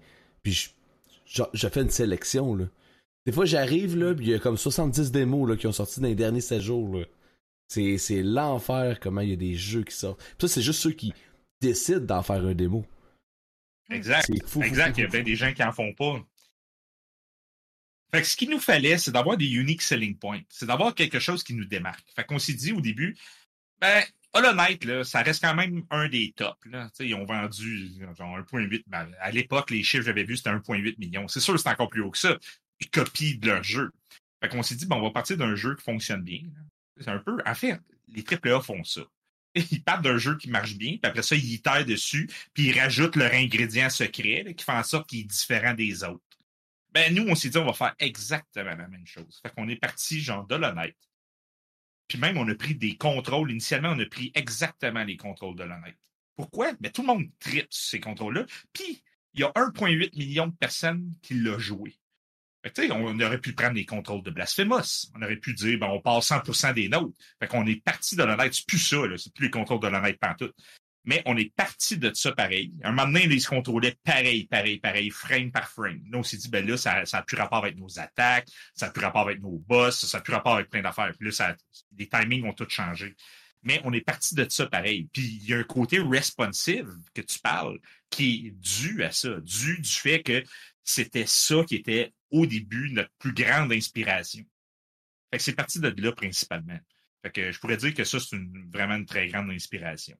Mm. Puis, puis je pense que tu as raison de mettre l'emphase sur cette mécanique de combat-là, en tout cas le responsiveness autour de ça, parce que on en parle dans le chat en, rien, mais j'en ai fait là, des Metroidvania très, très, très, très boboches, euh, que tu sais, c'était déplaisant à jouer. Là. Puis tu sais, même si l'univers est, est, fun, même si l'histoire est intéressante, même si c'est un jeu, tu sais. Si tu veux en faire un univers et une histoire intéressante, fais un film ou fais, quelque chose d'autre. Mais tu sais, le input dans le jeu, c'est là la grande différence, comme tu en parlais au début. Fait tu sais, c'est pas responsive, c'est pas, c'est pas le fun à jouer ou à maîtriser ou à, s'il n'y a pas un bon niveau là, de, de, difficulté dans le jeu, mais tu perds comme un peu le player au travers de tout ça, j'imagine.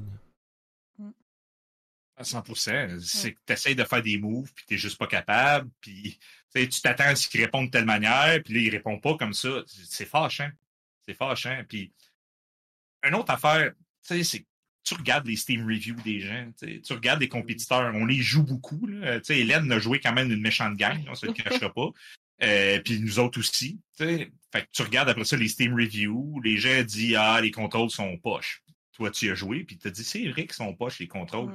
Ah, mais l'histoire était tellement malade, la soundtrack. Fait qu'ils réussissent des fois à s'en tirer, ces jeux-là, parce que l'univers était tellement malade qu'ils réussissent. Mais finalement, tu sais, des fois, c'est un peu clunky. Tu sais, un jeu, ben, qu'on a vraiment adoré, c'est Under Lilies. Hein. Euh, mm-hmm. Mais tu sais, le Dodge. Hélène, Hélène, le... oh my god, la pauvre. Hey, au début, t'es comme je vais t'aider, genre, lâche pas. tu dodges pis t'es comme, relève-toi. Oui, c'est ça. ah, vous devrez le dodge, là. Mais le jeu est ah, bien, il est, excellent. On l'a fait à 100%. on, est, on est des grands fans.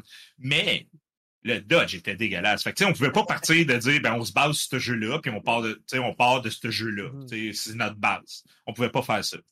Euh, fait que c'est un peu comme ça là, que, que ça vient. Fait que c'est une grande inspiration. Mm. Sinon, ben, tu l'as dit tantôt, là, euh, le chapeau de Mario, ça reste quand même. Fondamentalement, ça reste le cœur du projet. Puis le but, pourquoi? Ben, c'était d'être différent des autres aussi. Je pouvais pas même aller voir des éditeurs de jeux, je pouvais pas aller voir même les médias, la presse. Il y en a tellement des jeux. Pourquoi, moi, mon Metroidvania, seulement, on voudrait le couvrir? Puis je suis je raconte une histoire de I don't know, on, on invente une histoire de zombie à la place de Metroidvania. OK, c'est du lore.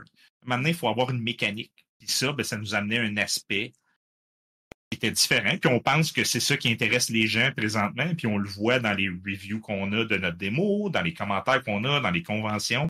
Les gens aiment cette, mécanique-là. Fait pour nous, c'est un bet, tu le sais jamais. Et puis on trouvait ça wise. Mais tant que les gens n'ont pas joué, tu ne sais pas si tu as pris une bonne décision. On pense, on pense vraiment avoir fait le bon call avec ça. Ouais, puis surtout que j'imagine. Tu. tu euh, Vas-y. Ben, j'allais relancer un peu euh, la question. En fait, c'est que tu, parles justement des selling points, euh, des points différents justement du hum. jeu. Mettons-les au clair. c'est quoi justement, qu'est-ce qui différencie Biomorph des autres Metroidvania? Ben oui. Je Hélène, si tu veux. Ben oui, ben vas-y. Ton petit pitch. Oui, c'est ça. Hey, là, pour vrai. Ah, je suis rendu, oui, c'est rendu bonne, hein? Hey, oui. Non, mais pour vrai, ben, le biomorphe en tant que tel, c'est un de nos key selling points. Après ça, on passe sur le biomorphe. Attends, le, biomorphe étant... Euh, je prends le contrôle d'une créature. Ouais, exact. C'est la mécanique principale. On parle souvent de ça, mais on parle pas souvent aussi du fait que ça vient avec un coût, genre, de prendre le contrôle de ces créatures-là, parce que après ça, eux, ils apprennent ce que tu as fait, puis ils te le remettent d'en face. fait que ça, c'est quand même un, point important, puis comme une mécanique importante dans notre jeu. Euh, par la suite, quelque chose qui n'a pas du tout rapport avec, euh, avec ça, mais que c'est important, c'est la reconstruction de la ville. Fait que là, OK, c'est, on est dans un mmh. monde comme détruit puis tout. Fait que là, il faut que tu ramènes du monde à la ville principale pour que eux après ça, ils t'aident dans ton aventure, qu'ils ouvrent des shops ou qu'ils te permettent d'avancer des quests, des choses comme ça. Fait que la mécanique de la ville, c'est une mécanique qu'on voit beaucoup dans le démo. Non, on la voit pas du tout dans le démo. C'est ça. Le démo, c'est tu finis t'as un boss, puis après ça, c'est terminé. C'est ça. Je me demandais si j'avais passé littéralement à côté ou Non, non. Elle est sur la page. Euh... Sur la page Steam. Je suis en train de Non, non, non, j'en ai entendu parler, mais c'est vrai que dans le démo, elle n'est pas présente. C'est pas quelque chose que tu fais dans le démo. Non, exact. C'est un choix. Le démo, sais, mm. on voulait avoir de quoi. Initialement, l'idée de cette démo-là, c'est une démo qu'on a présentée à Gamescom la première mm. fois. On a annoncé le jeu comme le 10 août, je pense, je l'oublie, mais je pense que c'est le 10 août. Fait que c'est un peu avant Gamescom. On voulait pas faire ça à Gamescom parce que sinon on était mort. C'est Nintendo Live qui a fait l'annonce mm. Euh, du jeu. Fait que là, ça a super bien été. Puis, mais on voulait avoir une démo qui se fait rapidement. Fait qu'on avait quatre stations à Gamescom. Quatre, quatre pods, là. il y avait tout le temps du monde parce que ça prend quoi, 10 minutes à faire à peu près? Puis là, mm. maintenant, ben, tu sais, Hélène a rajouté de avec une des patches plus récentes que tu n'as pas faites euh, cette semaine dans ton playthrough. Je m'en excuse. Euh, non, on s'en fout. Mais c'est des nouvelles zones qu'Hélène a rajouté justement pour rajouter du contenu euh, supplémentaire puis avoir des affaires un peu moins linéaires aussi. Ben, bref, fait qu'on n'avait pas ça. Fait que ça prend à peu près 10 minutes à faire. Fait que c'est juste parfait. Fait que c'est une démo qui mm. montre c'est quoi le biomorphe. Puis après ça, tu comprends essentiellement c'est quoi le core du jeu. Puis imagine que c'est ça jusqu'à la fin. Ben, tu as plus d'affaires, mais fondamentalement, c'est ça. Fait qu'on trouve que c'est une manière simple de montrer aux gens. Puis d'une convention, là, 10 minutes. Il y a quelqu'un qui s'assoit, il y a toujours quelqu'un qui attend, qui a hâte ben d'avoir sa place, qui trouve ça cool. Mais le fait qu'il y ait 10 minutes à quatre pods, il y a toujours quelqu'un qui va partir dans pas long. Fait on trouvait que c'est un super bel équilibre de temps de gaming qui montre c'est quoi le jeu. Puis là, après ça, on s'est dit, mais pourquoi qu'on ne l'a pas sur Steam? pourquoi qu'on le garde pour des conventions?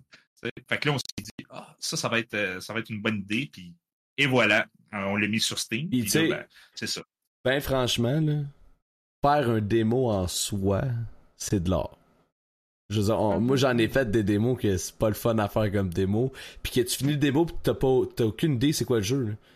Si tu fais des mm. démos là, c'est genre vraiment mettons le prologue, là, c'est très prologue, prologue.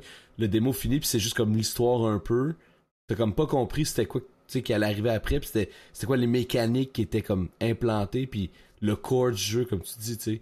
Puis je trouve que tu sais ben franchement je trouve que Biomorph c'est un très beau démo pour ça, c'est 15 minutes, c'est réglé, tu comprends dans quoi tu t'embarques c'est t'aimes ça ou t'aimes pas, tu sais, ou moi j'ai accroché tout de suite, mais t'aimes ça ou t'aimes pas, tu sais. Puis au moins c'est franc. C'est franc, c'est transparent, puis ça je pense que c'est très apprécié des gens qui, essaient des démos euh, comme moi, là, entre autres. Tout à fait. Je vous dès le début, avec le petit démo de 15 minutes, tu, connais un peu l'intrigue, le lore ou l'histoire, grosso modo, quand même rapidement, mais surtout les mécaniques. Et quand on parlait le biomorphe, justement, prendre la forme des autres, euh, des ennemis et tout. Fait que tu touches à ça assez pour comme, OK. Puis tu tu découvres la, mécanique, mais tu t'imagines possiblement qu'est-ce que ça peut être plus loin, tu sais, avec euh, mm. plus de possibilités. Tu sais, j'imagine que il va y avoir d'autres ennemis aussi, tu sais, il va pas juste en avoir deux, que tu vas pouvoir biomorpher, en tout cas, je dis ça, j'ai rien, mais, fait que, non, c'est ça, excellent, euh, un peu comme tu sais, bien le mentionné, je trouve que c'était une bonne balance, là, de démo, mm-hmm en termes de rapide puis d'efficace.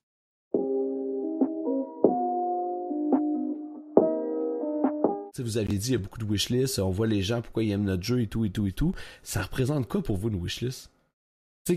J'imagine que vous suivez peut-être le nombre. Si vous êtes à l'aise de nous dire actuellement, vous avez combien de wishlists, comment ça évolue, tout ça, puis comment vous percevez ça, la wishlist? Le concept de wishlist, en fait? Le wishlist, euh, c'est la métrique la plus importante qu'on a pour savoir pour connaître l'intérêt des gens sur notre jeu. Puis savoir s'il est vu. Euh, les autres plateformes ne te donnent pas vraiment cette information-là. Puis tu peux te comparer à d'autres aussi. Euh, c'est un aspect qui est, super important. Fait nous, le, fait d'avoir des wishlists, ben, c'est une manière de, de, pour nous de connaître un peu l'intérêt des gens, mais aussi de travailler l'algorithme de Steam. Steam, là, c'est malade. Moi, je vois ça comme une espèce de machine que tu sais pas trop ce qui se passe. Mais les gens commencent à genre reverse engineer un peu puis comprendre qu'est-ce qui se passe avec les algorithmes puis trouver des manières de forcer les algorithmes. Fait qu'il y a des, il commence à avoir des experts dans le domaine. Il y en a un qui s'appelle Chris Zukowski. C'est une, méga star euh, du, euh, ben, lui, euh, c'est Gears, hein? C'est le gars de Gears, puis de. Gears non, c'est non, non, non, non, non. Ça, c'est. Comment il s'appelle? C'est. Euh... Ça ressemble à ça, me semble son nom. Ouais, mais c'est pas lui. C'est. Euh... Mais... Comment il s'appelait? Mais je sais qui tu parles, mais non, c'est pas lui. OK. Euh, c'est. Comment? Blizinski s'appelait Chris Blizinski. Ah oui, je pense. oui. Pas pareil.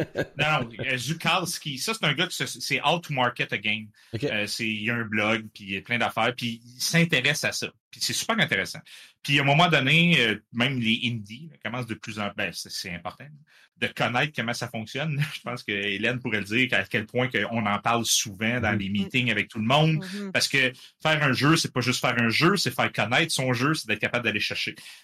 Donc, il y a des techniques. Quand tu sors ton jeu, puis tu as environ 50 000 wishlists, tu risques d'être featuré front page, par exemple, de Steam. Le fait d'être featuré front page de Steam, ça va faire en sorte que tu vas convertir énormément de ta wishlist que tu as déjà, puis des nouvelles personnes qui vont arriver dessus puis qui vont voir ton jeu, un peu comme quand tu as vu notre démo, puis tu te dis hey, ça va être cool. Ben là, tu sa front page, il y a des gens qui il y a plus de chances que les gens fassent ah, je clique dessus. Ben oui. Wow, ça a l'air le fun.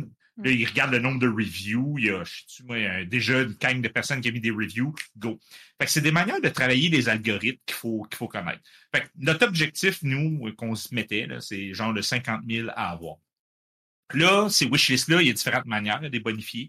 Euh, nous, quand on a fait l'annonce, on a été capable d'aller en chercher beaucoup. Après ça, avec IGN qui a pris notre trailer puis qui l'a présenté comme exclusif euh, à Gamescom, de vrai, on a 185 000 vues avec IGN, je pense, c'est quand même le fun. Ben, IGN, c'est pas, mal, c'est un bon levier quand même. C'est un bon levier, mais ce qui nous a aidé, c'est le lendemain. C'est Nintendo qui avait pris, ben, c'est de longue haleine, c'est mal. En tout cas, l'histoire de ça, c'est insane. Ça, ça part d'une rencontre au Megamix, que je parle à la personne, puis il dit, ah ouais, ça a l'air intéressant, tiens-moi au courant.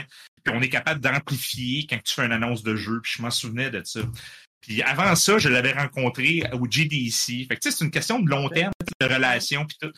Puis, euh, Peux-tu t'arrêter deux secondes? Je veux juste qu'on ah explique peut-être aux gens ce qu'est le Megamix, ah, le GDC. Mais le GDC, le Megamix, ah, je, vais, je vais quand je peux, là, je connais ça, mais vas-y, je te laisse. Je suis dans mon lore. Je suis désolé, dans mon lore. On adore, on adore la passion. que ce soit user-friendly un peu. Oui, oui, tout à fait. Fait que le, game, le GDC, c'est le Game Developer Conference. C'est la plus grosse conférence, euh, je dirais, B2B qui existe au monde. Ça se passe à San Francisco à chaque année. Euh, c'est un must. Là, euh, au, début, ben, quand, quand, tout est financé de notre poche, on n'y allait pas. Puis là, ben, à un moment donné, on est devenu plus gros. Puis là, ben, si tu veux te faire des contacts, c'est de la réputation, parler à des first party. Euh, first party étant Nintendo, Sony et Microsoft. Microsoft, ah exact. Désolé, Microsoft, de savoir. Euh, puis. Ils nous écoutent constamment. exactement. Phil, on est désolé fait que, fait que c'est ça. Fait que le but, c'est d'aller là-bas. Fait que là, on avait parlé à Nintendo une première fois là-bas. J'avais un meeting avec eux autres super tôt dans un lobby d'hôtel. Je pense qu'il était 8h30. C'était son premier meeting à part de ça. Son horaire était booké le lundi. Je le rencontre, je parle. Puis c'est là qu'il me dit Hey, euh, on peut vous aider à faire de l'amplification, préparez vos affaires, écrivez-moi en avance, puis on peut faire de quoi. Fait que là, à un moment donné, on savait qu'on voulait annoncer le jeu. Euh, c'est une anecdote, là, mais on voulait annoncer le jeu finalement euh, pour quand on était à Gamescom, faire le vrai trailer. Fait que là, on a fait certifier notre trailer avec le petit logo de Switch au début, il clique, puis tout ça. Tout était correct. Fait qu'à un moment donné, on l'a réécrit pendant qu'on était à Gamescom un soir. Ah Hélène était là à Gamescom aussi. Il était comme, quelle heure qu'il va être? Genre 1 heure du matin, peut-être? Ah, il était 1 heure du matin. On revenait de notre journée de Gamescom. On était brûlés on leur avait déjà écrit avant, mais là, on était comme, hey, là, c'est officiel, IGN présente le vendredi, pouvez-vous le samedi présenter le trailer? Ils répondent, oui. Quelle phrase voulez-vous avoir? Là, ils nous en proposent une qui était générique, horrible. Là, on a fait, non, non, non, non, non, non, non. Fait que là, on a, le soir, on a pensé une phrase, on a dit, ah non, on aime mieux ça, genre, je m'en souviens plus. En tout cas, c'est celle qui doit être écrite présentement sur le vidéo, sur la vidéo. Puis ça, ça nous a donné, mais là, présentement, je pense qu'on est à 110 000 vues. Fait que ça, ça a énormément aidé au niveau wishlist, même si c'est Nintendo. La mm-hmm. seule place où que les gens pouvaient, genre, rajouter une liste quelconque, c'était sur Steam. Fait qu'il y a, il y a clairement eu quand même une conversion à ce niveau-là. Puis, ben, c'est ça. Fait que ça nous a aidé. Là, présentement, on est rendu à 21 500 wishlists environ. Fait que ça va bien. Euh, parce qu'il y a plein d'événements planifiés. Euh, pour l'année.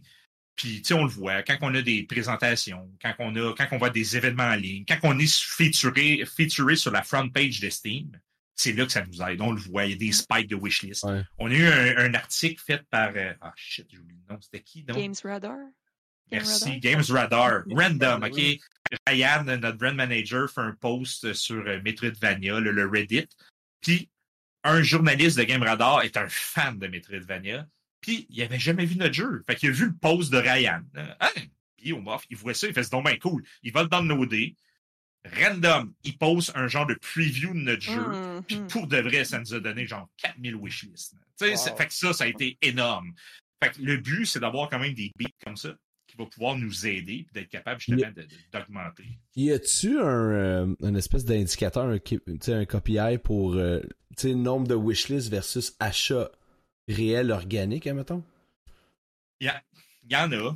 Euh, il y en a, mais encore là, ça dépend du type. Une des affaires qui était super intéressante, justement, je pense que c'est Chris Zukowski euh, qui a sorti ça il n'y a pas longtemps. Euh, c'est un, genre de tableau comparatif que selon le type de jeu que tu as, la conversion est différente. Les point and click adventure sont vraiment très, très bons pour convertir. quelqu'un qui va, quelqu'un qui, ouais, les point and click, là, ceux qui, qui qui mis dans la wishlist, souvent, tu vas avoir du 25 il me semble. C'est très haut, là. Tu peux dire, ah, c'est pas si élevé. Mais au launch, au début, c'est long. Puis l'affaire qui arrive, c'est quand tu sors pas juste une, une plateforme, ben, c'est dilué partout. Là. Fait que, fait que c'est ça. Fait que, fait que c'est à peu près ça. Fait que ça peut varier. Fait que. Non, puis une des affaires avec les wishlists, c'est que, euh, ben, vous me corrigerez, là, mais pour ce que j'en ai compris, c'est que, au launch, toutes les personnes qui ont wishlisté sur Steam euh, reçoivent un courriel, généralement. Tu, peux les activer, mais c'est que ça t'assure un minimum de personnes qui est notifié de la sortie à la sortie. Fait que ça, c'est vraiment cool. Ah, ça la gang, allez wishlister si c'est pas déjà fait. c'est la chose qui nous aide le plus. le wishlist, c'est vraiment c'est ça qui est le mieux. C'est encore mieux que télécharger la démo. Ça l'aide des algorithmes, le téléchargement de démo. Ça, c'est pour un autre événement, le Steam Next. Euh, on peut en reparler si ça vous intéresse. Il y a comme un, lore derrière ça aussi. Oui, exactement. Il y en a un. Nous, euh, tu as le droit juste à participer une fois. Fait que nous, on a une démo plus longue euh, qu'on va lancer en marge possiblement d'un prochain Steam Next. justement pour justement capitaliser. Puis en gros, dans les Steam Next, c'est pas toujours le cas, mais souvent, tu peux doubler ton nombre de wishlists que tu as. Si tu es intelligent dans ta stratégie. Fait que nous, on aimerait ça, un Steam Next approcher autour déjà du 50 000 ou 40 quelques mille pour être capable peut-être de monter à 80. Fait que, tu sais, il y a des stratégies comme ça qui peuvent être utilisées euh, pour combiner ça ensemble, mais euh, c'est ça. Mais euh, rappelez-nous, là, ça, ça va sortir Biomorph sur Steam, Switch, on en a parlé. Est-ce que ça sort sur Xbox et PlayStation aussi? Ça va, oui, ça va. tu sais, on n'a pas fait la on, le dit, mais on ne l'a pas mis sur notre site web encore, mais il n'y a aucune raison que ça ne sorte pas sur les autres consoles. Euh, présentement, présentement, la raison principale, c'est que ben, il existe toujours des possibilités d'avoir des deals avec les first parties. Que ce soit un Game Pass, que ce soit une exclusivité avec Sony. Euh, fait si on annonce tout, c'est niaiseux, mais on se tire un peu dans le pied. C'est une question un peu. Euh, c'est une game politique un peu qu'on doit jouer quand même. Euh, c'est intéressant ce que tu dis, puis j'ai une question par rapport à ça. Euh, dans votre perception de développeur d'entreprise euh, qui développe des jeux, comment vous voyez ça, les services à la Game Pass de ce monde? Pas nécessairement Game Pass en particulier, là, tu sais, je Sony a son équivalent. Ouais, c'est ça, exactement. Comment vous voyez ça, ces services-là où il y a un, prix mensuel pour avoir accès à un catalogue de jeux? Euh, là, c'est souvent moi qui parle. On pourrait peut-être avoir l'opinion d'Hélène. Hélène, Hélène, toi, t'en penses quoi? Ah. moi, qu'est-ce que j'ai... oui, t'en penses quoi, Hélène? Ben, moi, je trouve que c'est comme... Moi, je trouve ça super intéressant. Puis je trouve que c'est comme une bonne manière pour des fois quelqu'un qui... Tu sais, des fois, t'as le goût de jouer à un jeu, mais tu sais pas quoi jouer, genre. Ben, c'est comme une belle, une belle manière de, comme, piger. Comme, tu sais, d'aller comme c'est comme, OK, ça, je, comme, ça, c'est gratuit. Et, euh, je peux piger là-dedans, puis ça permet de faire des belles découvertes. Fait que moi, personnellement, je trouve que c'est comme. J'ai rien contre ça. Je trouve même que c'est une bonne chose, tu sais. Pour des gens peut-être qui, qui veulent découvrir des jeux. Euh, c'est ça. Non, je comprends. Mmh. C'est sûr que, c'est sûr que ça, ça, ça, amène beaucoup d'accessibilité. Euh, exact. Dans le sens mmh. que, tu sais, il y a des jeux comme que je sais qui m'intéresse, mais comme que je veux pas nécessairement acheter, je suis pas sûr. Mm-hmm. Mais là, ils sont sur Game Pass. Oui, sans être vraiment risk ouais, Exact, exact. Et puis d'un côté, euh, d'un côté plus dev mm. ou euh, business wise, hein, si je peux tomber dans cette. Tu sais, c'est que c'est c'est pas gratuit là, avoir un jeu là-dessus. Là. La compagnie euh, Microsoft, par exemple, là, il donne un montant non négligeable. je ne le dirai pas, on n'a pas le droit de. Mais tu sais, c'est des montants non négligeables.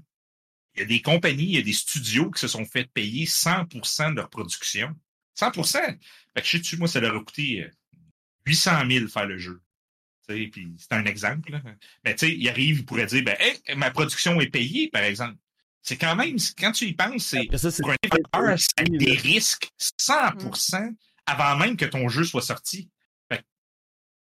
ce genre de deal-là, ça peut être intéressant, mais tu peux te faire mordre.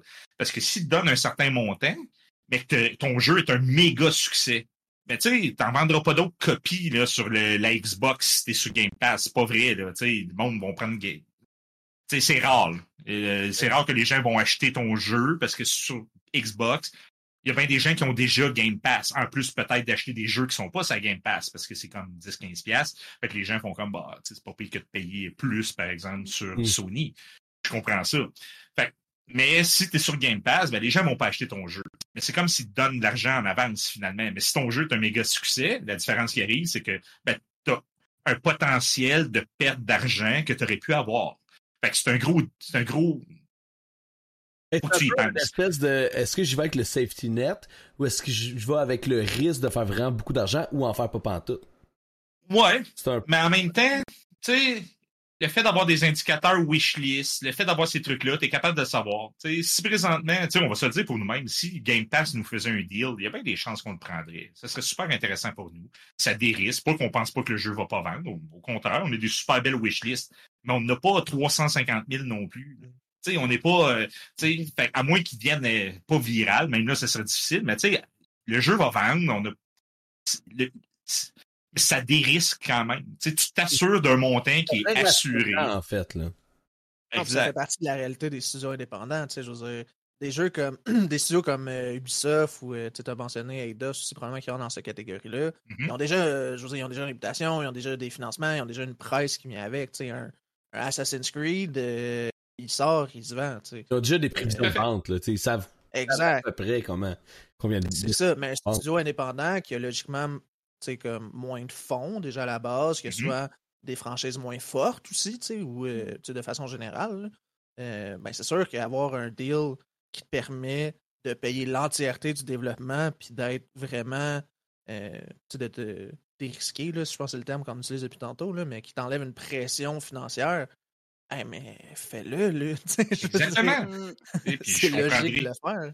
Exact. À moins que tu vois, tu as annoncé ton jeu, fait un bout sur, sur Steam, puis là, tu es rendu à genre 300 000 wishlists. Là, tu dis, oh, on s'aligne pour faire un méga coup de circuit, là, mm-hmm. avant même que le jeu soit sorti, parce que c'est un jeu il y a des jeux qui, qui pognent de manière virale, puis c'est comme ça. Fait que là, dans ce temps-là, tu dis eh, s'il sort sur Xbox, peut-être que un deal va être désavantageux pour moi. Puis de toute façon, j'ai déjà d'argent en masse de garantie par Steam, selon ce que je vois. Fait que c'est une grosse game de chiffres. Game Pass aussi, là, qui vont. Ah, 100%. Exactement. C'est aussi qui existe, c'est ça. Ben, c'est le fun parce que c'est. Il y a eu les. Il y a eu toutes les showcases là, dernièrement, là, début juin, euh, euh, l'ancien E3, maintenant Summer mm Fest. Euh, Mais, ça, par exemple, que le E3 est seulement annulé pour deux années. Il n'y a rien qui Ouais, ben. Mais, enfin, enfin bref, on va keep on dreaming. Que Summer Game Fest remplace le 3. Mais, tout à fait. Mais mon point était, on a eu beaucoup, justement, tu sais, le showcase de Xbox, puis ils mettent beaucoup la Game Pass de l'avant, puis c'est clair. Mais je me, je me posais la question, justement, comment ça fonctionnait, cette deal-là. Euh, fait que je trouve ça fun intéressant d'avoir un peu l'input de l'intérieur. Puis oui, c'est pas juste en soi un montant, mais c'est le calcul qui vient avec. C'est genre le wishlist, est-ce que ça va être payant ou pas, tu sais. Que non, pour vrai, euh, je, trouve ça, je trouve ça vraiment cool d'avoir cette La publicité qu'ils te font aussi, hein. C'est ça, un autre, un autre aspect, là.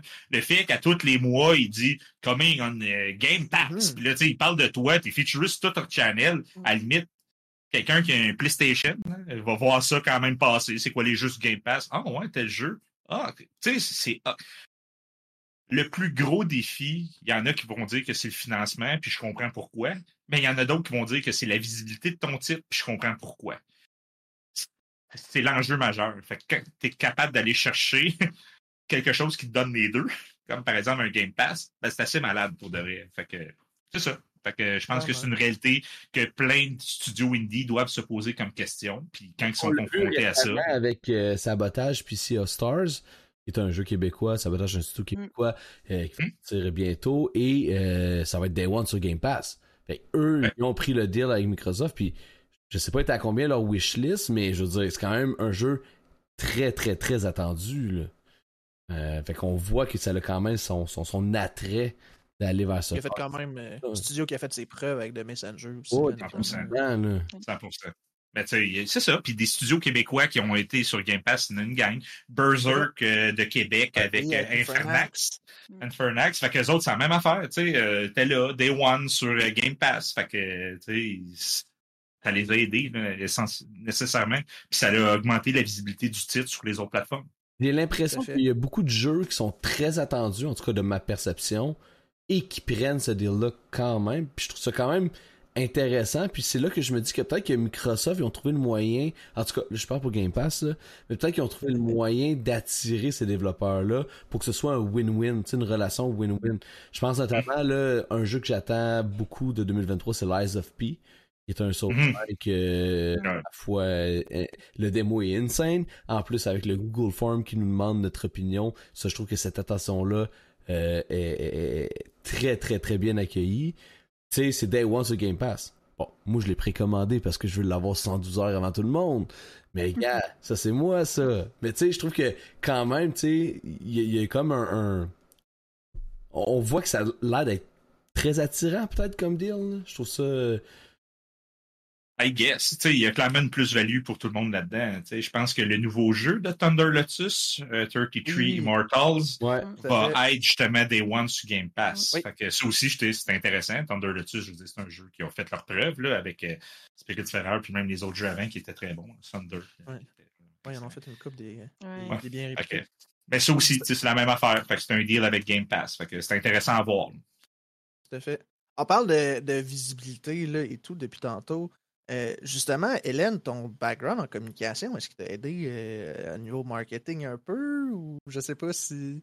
Ben, au début, je t'aurais dit non, mais je pense que oui au final, parce que je pense que les communications, c'est quand même assez large que veut, veut pas, ça reste comme, comme ancré, puis tu y penses toujours un petit peu, puis c'est comme sais, comme Maxime le disait tantôt, les wishlists, on est tout le temps curieux, qu'est-ce qu'on peut faire, comme, qu'est-ce qu'on peut amener de différent, qu'est-ce qu'on peut showcase aussi de, de, comme, de différents sur nos différents euh, réseaux sociaux. Tu sais, Ryan, qui est notre euh, euh, community manager, tu sais, pour vrai, lui, est super ouvert. Fait que, tu sais, la communication avec lui, c'est facile. Puis d'amener des idées, de faire comme, hey, t'as-tu pensé à faire ça? T'as-tu pensé à faire ça? Fait que, je pense que oui, mine de rien, dans le, dans le fond de ma pensée, c'est encore ben là. c'est savoir un peu ce qui va plus pogner, probablement, ouais. Mais comment l'amener euh, Ça, ça reste des compétences qui sont transversales quand même. Ouais. Ça peut être récupéré euh, euh, à tout moment, j'imagine. Oui, puis même en tant que, designer, la, la, doc, C'est comme la, Bible, genre, que tout le monde se réfère. C'est super important. Puis communication, ça aide aussi à. Juste le fait même d'avoir. Ouais, ben exact. Puis même juste le fait d'avoir un bac, on dirait que ça t'amène une genre de structure aussi, genre de travail. comme, pour vrai, ça te suit toute ta vie, genre, après ça. Tout à fait. Ouais, définitivement, ça t'amène à une façon de réfléchir, une façon de construire des idées. Là. Méthodologie claire. Euh, question. J'aime ça, c'est fou officiel. Tu sais. Oui, je vais juste, juste renchérir sur ce que, ce que vous dites par rapport à Hélène. Euh, tu sais, c'est la même affaire. Hélène, elle participe de plus en plus. Tu sais, à une époque, c'était juste moi qui faisais les pitchs. Euh, puis là, Hélène vient de plus en plus, puis on le voit par son parcours, par son expertise par rapport à ça. Ça paraît, là, ça amène une plus-value. Nos présentations sont vraiment meilleures, puis ben, c'est parce que justement, Hélène a eu un parcours, ben, un parcours justement en communication qui a que, que, que, nous, on n'a pas, qu'elle, elle a développé, puis ça l'aide énormément justement de ce côté-là. Fait que ça aussi, c'est un aspect que, que, que, tu couvrais pas, mais que finalement, qu'on, qui fait partie de notre réalité chez Lucid Dreams. Puis même à long terme, ben, on va avoir d'autres projets. Oui, on va avoir un troisième jeu maintenant. Ben, ça va être la même chose. On va pouvoir pitcher ce jeu-là à du monde, à différentes personnes. Fait que ça va être quelque chose que, que ben, justement, l'expertise d'Hélène par rapport à ça va vraiment servir pour euh, le studio.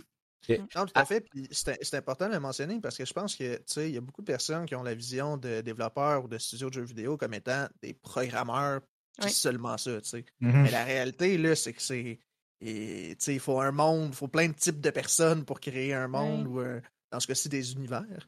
Mais fait que ça prend vraiment de tout. Puis ça, je trouve ça vraiment cool. Euh, que justement, là, quelqu'un en communication ait sa place. Ben, avec un background en communication notamment. Sais que tu as fait le campus ADN, là, mais quand même. Là, ait sa place euh, dans, euh, dans le studio dans l'industrie. Ça, cool. ça me fait rêver, en tout cas, ça c'est moi. Avant de poser ma question, Hélène, petit conseil. Là, c'est le temps idéal pour demander une augmentation. Maintenant, ma question. Ouais, c'est bien trop moins drôle. c'est des blagues, c'est des blagues. Euh... C'est rouge. euh... je vais aller me chercher un verre d'eau. Dans le jeu euh, Biomorph, entre autres, là, euh, est-ce qu'on peut s'attendre, puis ça c'est ma question très personnelle à moi, à avoir des Easter eggs?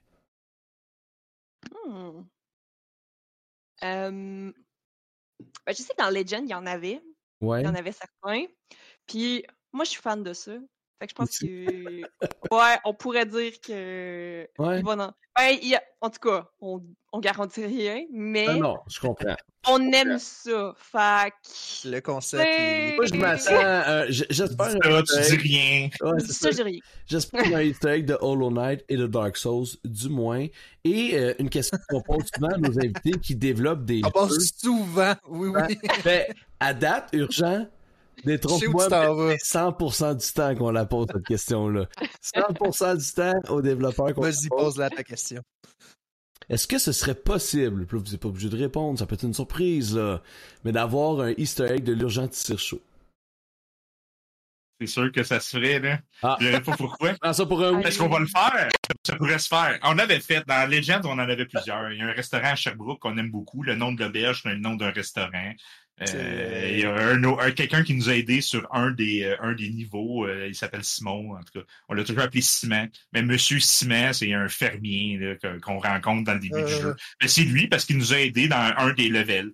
il nous a vraiment aidé à faire, les, faire les, le tableau, tout ça. Parce qu'on avait aucun designer. Fait que ça aussi, c'est une affaire qui manquait dans, dans Legends. C'était moi et Francis. Puis on n'est pas vraiment des designers. sachez euh, gars, moi je lance ça de même. Là. Si ça vous tente, on est preneur. Euh, ça peut être une On peut être consultant assez facilement ah pour ce genre de choses. Mais ce que, ce que en fait, euh, à titre de Sherbrookeois d'origine, que je suis, oh. quel restaurant euh, le Bowman, le restaurant Bowman ah, sur, sur Wellington. c'est le Bowman Inn dans le village. Ah, le, Bowman Inn, c'est un, un, resto de Jambin, puis euh, la gang, euh, c'est des, personnes qu'on apprécie beaucoup. Puis à un moment donné, j'ai dit, ah, tiens, je vais faire le Bowman Inn. Fait que, puis même euh, à l'intérieur, il y a trois personnages. Puis c'est les trois ben, propriétaires, les trois proprios. fait que, ah, j'aime ça. on les a mis dedans en plus. Fait que... J'ai pas joué encore à The Legend of Eternals, mais je vais porter une attention certainement. Yes. bref. Ouais, je pense on en a mis quelques-uns. Je pense qu'on. Oui, oui, oui. qu'on aime chacun notre bord, mais je pense que t'aimerais ça. C'est dans mon style de jeu, effectivement. Les Metroidvania, moi aussi, ça tombe dans mes cordes. il est plus action-adventure, celui-là, mais il est tough. Il est vraiment dur. Il est dur. Quand même un, petit, volet Metroidvania. Là. Tu sais, il y a quand même un. Au niveau peut-être plus de la, du mapping du jeu. Là. Mais euh, ouais. Cool.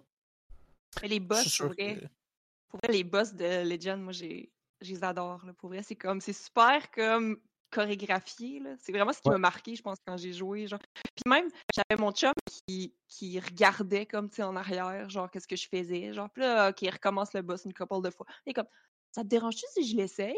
Fait que là, genre, des fois, on se passe la manette de comme. Fait que pour vrai. Euh, mais tu sais, on parle beaucoup de Biomorph, mais pour vrai, Legends of Eternal, c'est quand même. Moi, en tout cas, c'est un jeu que j'ai bien apprécié parce que justement, je suis d'accord avec toi, les boss, je les trouve charismatiques un peu, peut-être. Ouais. Puis je trouve que le jeu, il est le fun, tu sais. Je veux dire, c'est pas un. Mm. C'est ça. C'est juste le fun à jouer, puis c'est mm. très dur, par exemple. Ouais. moi, je trouvais ça correct, mais pour quelqu'un qui est peut-être pas habitué à ce genre de niveau de difficulté-là, euh, ben, tu sais, soyez, soyez avertis, mais une belle expérience, tout de même, là. Euh, voilà tout pour le style visuel. C'est ça qui nous a, qui nous a mordu beaucoup. le but, c'était de faire un genre dark fairy tale comme, comme, euh, comme comme même histoire. L'histoire est quand même dark. Là. Euh, c'est une belle histoire, mais c'est pas, pas l'histoire la plus douce. L'histoire, le gameplay ne fit pas avec le look. Puis la manière comment on l'a brandé, c'est surtout ça le problème. Même le publisher, on va se le dire, le publisher aurait pu, euh, c'est Natsume, aurait pu dire Hey, regarde, on va brander ça d'une manière différente, puis on va targeter des gens qui aiment des jeux un petit peu plus difficiles, puis de pas se fier au look, d'aller chercher quelque chose. Puis c'est pas ça qui a été fait que nous, on est un peu déçus de ça, mais avec du recul, on a un jeu qu'on a appris énormément, puis ben, regarde, euh, on, il continue, il continue à vendre des copies. Puis un jour, on va refaire une version 2.0 de ce jeu-là, euh, ah, assurément. Ouais, ouais, euh, il n'a pas assez, il a pas vendu assez, c'est con, mais il n'a pas assez vendu ce jeu-là pour pas qu'on puisse retuer, fitter des contrôles peut-être. Euh, il y a plein d'affaires qu'on peut faire. Ça va être une patch pour tous les gens qui l'ont, mais peut-être il n'est jamais sorti, par exemple, sur PS5. Fait qu'on pourrait sortir une version PS5. Fait que c'est des affaires que euh, euh ben, faut avoir le temps pour ça, mais ça, ça commence à nous trotter dans la tête, justement, parce qu'on trouve que c'est un super bon ah, jeu. Il n'y a pas eu d'exposure. Puis ben, il y a des opportunités du fait qu'on a des, des gens comme Hélène maintenant qui est avec nous autres en design. On a un level designer qui est avec nous autres. On a un animateur à temps plein. Alors à l'époque, on n'en avait pas. Il y a plein de choses qui manquaient. Fait d'après moi, on donnait juste un peu d'amour supplémentaire, un meilleur tel quand les ennemis t'attaquent. Comme ça, tu es, plus près. Des fois, c'était tough à cause d'animation, n'était pas clair. Ben, ça va changer complètement l'expérience du jeu. Euh, puis ben, les gens vont pouvoir en profiter. Puis ben, d'après moi, on va pouvoir s'ouvrir un, plus grand marché aussi encore là, c'est une question d'investissement, mais je pense que c'est mon côté business. Mais l'investissement qu'on peut donner versus ce que ça peut nous rapporter, je pense que ça peut être intéressant, vu que le jeu, fondamentalement, est, est bon. Puis l'histoire mm. aussi. D'accord. Et deux points là-dessus, je trouve ça vraiment cool que vous preniez le temps euh, de vouloir faire ça. Ou, du moins d'y penser. Je pense que c'est une mm-hmm. attention qui est très je veux dire, c'est louable, let's go. Euh, moi, je suis d'accord avec ça. Euh, puis, deuxièmement, euh, oui, c'est un excellent jeu. Euh, puis je pense que c'est un jeu qui a beaucoup de potentiel. Euh, en toute franchise, je pense que ça paraît un peu, entre parenthèses, que c'est un premier jeu d'un studio, mettons. Hmm. Je vais dire ça comme ça. J'ai apprécié mon expérience, mais tu sais, on voit que, tu sais, après avoir fait la démo de Biomorph puis jouer à Legends of Eternals, il y a un gap. Il y, a une expérience qui est acquise au travers de tout ça. Puis de prendre cette expérience-là pour la réinvestir dans Legends of Eternals, je suis tout à fait d'accord que ça peut devenir quelque chose d'extraordinaire. c'est quelque chose qu'on qu'on a en tête. Tu sais, il faut se dire aussi que la démo qu'on a, là, je sais pas combien de fois, Hélène, combien de fois qu'on a pu la changer. Oh my God. Tu sais, pour arriver, tantôt, tu parlais vite, tu disais à quel point ah, la démo est rendue, tu sais, après 15 minutes, je comprenais, il y avait le lore, justement, tu sais, euh, tu disais ça, puis oui, mais combien de fois qu'on l'a fonctionné. C'était 15 minutes-là, là, on a repassé dessus, on l'a essayé, on avait des affaires. Réfléchi, là, définitivement. Là. Maintenant, le personnage principal, Arlo, parlait pas, c'était juste ses oh bras, là, c'était pas clair. Puis là, à un moment donné, il y en a eu des changements. Il y en a eu, Le biomorph à l'époque, le, Mind Break à l'époque, là, stunnais la créature. Fait que là, la, ah créature te stun, puis là, tu rentrais dedans, le mind break, tu sais, fait que tu prenais le contrôle de son esprit. fait que c'était ça l'idée. Mais c'était tellement underwhelming comme sentiment. Tu, sais, tu, pétais pas l'ennemi. Tous les ennemis que tu battais, ils, tombaient stun. C'était plate. C'était vraiment mm. plate. Fait que là, maintenant, on dit, ah, fuck that shit, il explose. Puis comme de fait, il explose. Puis là, après ça, tu t'en vas sur son corps. Mais là, le concept de mind marchait plus pas tout. Non. là, il a fallu revoir toute notre lore en plus. Fait que là, c'était comme, oh shit, qu'est-ce qu'on fait?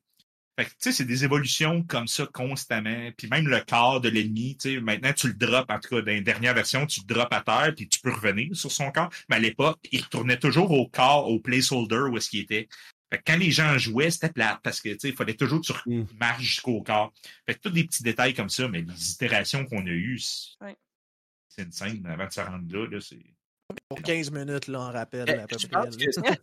on, s'en vient dans. C'est un bon segue pour aller vers les mécaniques. On en parlait tantôt, on voulait revenir là-dessus. Moi, j'ai plusieurs questions pour vous euh, que malheureusement, j'ai pas eu de réponse ou j'ai pas, ben, en fait, que j'ai pas posé à console qui console, que j'ai réfléchi entre temps en refaisant les démos. Moi, j'ai quelques questions. J'imagine qu'Urgent en a aussi. Chat, vous en avez, c'est le temps. Euh, est-ce qu'il va y avoir un NG+, un New Game Hélène, Hélène, là, c'est des questions pour toi. Là. Hélène, ça peut En plus, là. Oh my God. Euh, c'est une excellente question. Pour vrai, euh, pour vrai, on en a comme pas tant discuté. Ben, je pense qu'on en a discuté un petit peu, euh, mais on n'a comme pas encore pris de décision par rapport à ça. Ouais. Ça sera pas Day One, ça, c'est sûr. parce qu'il y a bien d'autres chats fouettés. Ben oui. ça va sortir peut-être dans une patch. mais ça. Bon, fait non, il n'est pas défini 100% à date. Si vous voulez mais il n'est pas exclu. Si vous voulez mon opinion puis que vous voulez faire un New Game Plus éventuellement, s'il vous plaît, travaillez-le. Euh, faut pas que ce soit comme. En tout cas, moi personnellement, je trouve que. En même temps que je parle d'un Dark Souls, le meilleur engine mm-hmm. c'est Dark Souls 2 parce que le jeu change presque intégralement. Puis je trouve que c'est ça la belle. Non, non, je mm-hmm. sais, mais moi je dis ça, je dis rien, là. Je, oh, je comprends pas l'implication. D'un point de vue du joueur, là, c'est ça, c'est différent, là. C'est chaud, Non, mais ça, ça, démontre, euh, ça démontre un intérêt, ça démontre une envie d'avoir le plus le, jeu le plus parfait possible. ça, je comprends, mais gars, je dis ça, je dis rien. Autre question. À quoi ça ressemble les side quests dans Biomorph? Il y en a vraiment. Oui, il y en a. Il y en a beaucoup. mais euh, ça va vraiment de. Dans, ben, je ne veux pas dire dans tous les sens, là, mais il y en a vraiment différentes. Il y en a, là, on a la, la très classique, là, la longue quest, que là, tu as ça tout le long du jeu, puis que genre, t'amènes quelque chose à quelqu'un. C'est la. Ben, tu parlais tantôt de Ocarina of Time, là, le Bigger Sword. Euh, là, là tu sais, là, on a cette quête-là. Ouais, ouais, On a la petite quête plus courte que c'est comme Ah, va me chercher telle affaire. Il y a des quests que c'est comme un peu plus long entre deux NPC. Il y a des trucs, tu sais, comme. On a vraiment été variés. Ouais, exactement. C'est cool, j'adore ça. Euh, euh, ça, c'est une question pour euh, vraiment pour, pour moi. Est-ce qu'il y a des versions physiques ou des Collector's Edition qui ont été discutées ou ben, clairement, clairement qu'on va avoir des copies physiques. Je veux dire, les fans de Metroidvania capotent sur les copies physiques. Je pense que c'est le bon terme à utiliser. Ils triplent, puis ils en veulent. Je veux dire, ce serait niaiseux qu'on le fasse pas. Là. Puis tu regardes plein d'autres, même des. C'est ça, il y a un paquet de. de, C'est ça, il y, a, un paquet de, de jeux qu'il a, puis je verrais pas de raison pourquoi qu'on ne l'aurait pas. Euh, ça implique-tu beaucoup de coûts ou de démarches supplémentaires, mettons, en termes de. Ça dépend. Faut que tu fasses des partenariats avec différentes compagnies. sais, on en a rencontré justement pendant le Megamix que je parlais tantôt, que j'ai pas dit c'était quoi. C'est un gros événement de jeux vidéo qu'il y a à Montréal, qui comprend euh, le Mega, qui est la partie publique, donc, euh, le public peut être là. Et la partie mix, qui est la partie B2B. Donc, il y avait des formations qui étaient données par des experts à des étudiants ou même des professionnels euh, de l'industrie. C'est là que les rencontres d'affaires se font, par exemple, entre les studios et des investisseurs ou des éditeurs. il y en a plein qui viennent. Team 17 était là. Euh, en tout cas, name it, il y en a plein, plein, plein. Fait que, à cet événement-là, c'est ça. Fait que c'est le genre... Right. Euh, je, vais attendre le, Non, non, mais ça, m'intéresse aussi. Puis, tu sais, on va en parler brièvement. Là. On a parlé de collector. Je sais pas s'il va y avoir un collector. Euh, j'ai entendu par les branches que là, il y a eu un Kickstarter qui finalement, je, je vais te laisser en parler peut-être de Maxime, mais on s'éternisera pas là-dessus. Mais il va-tu avoir un collector ou quelque chose du genre? Oh ouais, on voulait faire un Kickstarter, euh, c'est quelque chose qu'on a annoncé. Euh, on a quand même passé du temps à faire une campagne Kickstarter. Quand on regarde les autres Metroidvania qui font des Kickstarter, souvent, euh, tu sais, à un moment donné, c'est l'effort que ça prend. Euh, tu sais, à faire une campagne d'un mois de temps, d'être disponible tout le temps, à répondre aux questions. Une fois que le Kickstarter est fini, on est comme commis à ces personnes-là. Tu ça fait en sorte que ben, ça gruge du temps énormément. c'est du temps que souvent plus qu'une personne qui peut pas être passé sur la production du jeu. Puis même en coût. Là. disons qu'on se dit, là, je sais pas, on rapporte 40 000 OK? Mais 40 000 on peut se dire, crime, c'est pas rien. Hey, c'est quand même 40 000 mais à 13 employés, là, 40 000 c'est trois semaines de travail? Pas grand-chose, ouais. Fait que là, on se dit que c'est non négligeable, c'est un bon montant d'argent, c'est le fun, puis on, c'est relatif, en fait. Sauf que nous, si on promet des copies physiques, ben en plus, ce 40 000 là, c'est pas un vrai 40 000, c'est un 40 000 moins les coûts que ça va nous coûter, plus l'effort, plus le salaire des personnes qui vont gérer toute l'attente qui vient avec, plus les affaires physiques qu'on veut avoir. Là, à un moment donné, on a regardé ça, puis on a dit, Wow, wow, wow, wow, Kickstarter en plus, il y a une cote euh, dans, tout ça. Là. Ils prennent une cote, la carte de crédit, souvent. Tu sais, la, la, y a, souvent, les cartes de crédit se prennent des cotes là-dessus. Ah, pour de vrai, fait qu'il en reste, il en reste, mais c'est pas hein? Fait que ça devient, c'est ça, ça devient intense. Fait qu'on s'est vraiment posé la question. Euh, puis en gros, il y a des trucs physiques qu'on va pouvoir sûrement offrir de manière différente. Euh, soit qu'on set up un store, soit, tu sais, fait que t'as pas besoin d'y aller tant que ça par un Kickstarter. Fait que si tu veux un artbook, ben, par exemple, soit on y va dans un Collector Edition, soit que, ben, une fois qu'on a le artbook fait pour le Collector Edition, on pourrait peut-être avoir une variante qui est comme une version différente qu'on peut vendre sur le store. Il y a plein de choses qu'on peut faire qui vont être moins, moins prenant. Et nous, c'est vraiment là qui était le, le, plus gros enjeu, c'était le temps que ça allait prendre euh, finalement pour gérer ça par après versus l'argent qui revient. moi, ah c'est un méga succès, mais ça, tu le sais jamais. Les méga succès cette année, sais, ce que j'appelle un méga succès, c'est un genre 500 000 and up. Pas, qu'avant, c'est, pas bon. Là. Mais ce que j'appelle un méga succès, dans le jeu vidéo, il n'a pas eu de temps. Là. Il y a eu Nikon The Witch euh, récemment, là, vous l'avez vu. Là. Fait que, il y en a eu quelques-uns, mais pas tant. Fait à un moment donné, fait qu'on s'est posé la question. Puis euh, ben, on a pris le cadre récemment.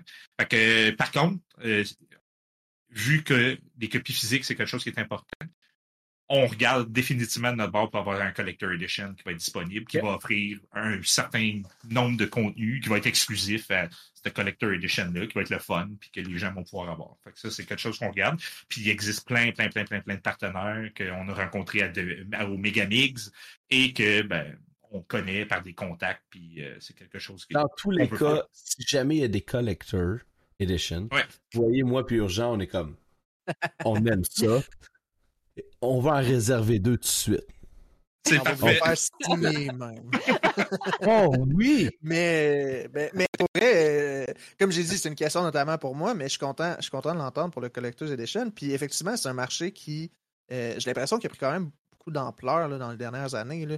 Je pense, euh, il y a plusieurs euh, compagnies, je pense notamment à Super Reserve Game ou Limited Run qui sont lancées mm-hmm. justement dans, dans, la publication des jeux physiques, de jeux seulement digital avant. Puis il y en a d'autres là, euh, que je connais pas nécessairement, là, qui ne viennent pas en tête. C'est vraiment les deux gros. Fait que, Limited Run. Limited Run, il y a des gens qui collectionnent toutes. Là. Ah le but, c'est d'avoir toutes. Fait que peu importe le jeu, là, c'est un jeu de VR, mais ils n'ont pas de VR, I don't mind, je le veux. fait que tu sais, c'est vraiment, c'est un monde, c'est un, c'est un, monde, c'est un monde de collectionneurs. des collectionneurs, il y en a. Moi-même, je suis un collectionneur de livres. fait que, en tout cas, plusieurs éditions de livres, des affaires de genre. Fait que, tu sais, c'est quelque chose que on comprend très bien dans le jeu vidéo, puis c'est important. Tu sais, je, sais pas, j'en ai une de Dollar Knight, justement, là, sur Switch, là, c'était euh, Fan Gamer qui l'avait sorti. Super belle édition. Fait que c'est ça, c'est important, puis euh, surtout pour les Metroidvania, puis euh, c'est vrai que c'est de plus en plus populaire. Tout à fait. Autre question. je vais y aller, je vais y aller. Est-ce qu'il y a des DLC qui sont prévus ou en, voie le DLC qui est un, une expansion du jeu pour les néophytes du genre? Pas payant, mais je pense que je peux laisser Hélène plus changer de ça. Ben, moi, je pense qu'on peut le dire. Oui. Oui. Il y en a qui sont prévus. Oui, oui, oui. Euh, pas mal. Oh. Ben, c'est parce qu'elle t'entend par pas mal, mais. Non, mais primaire. Non, mais c'est bon.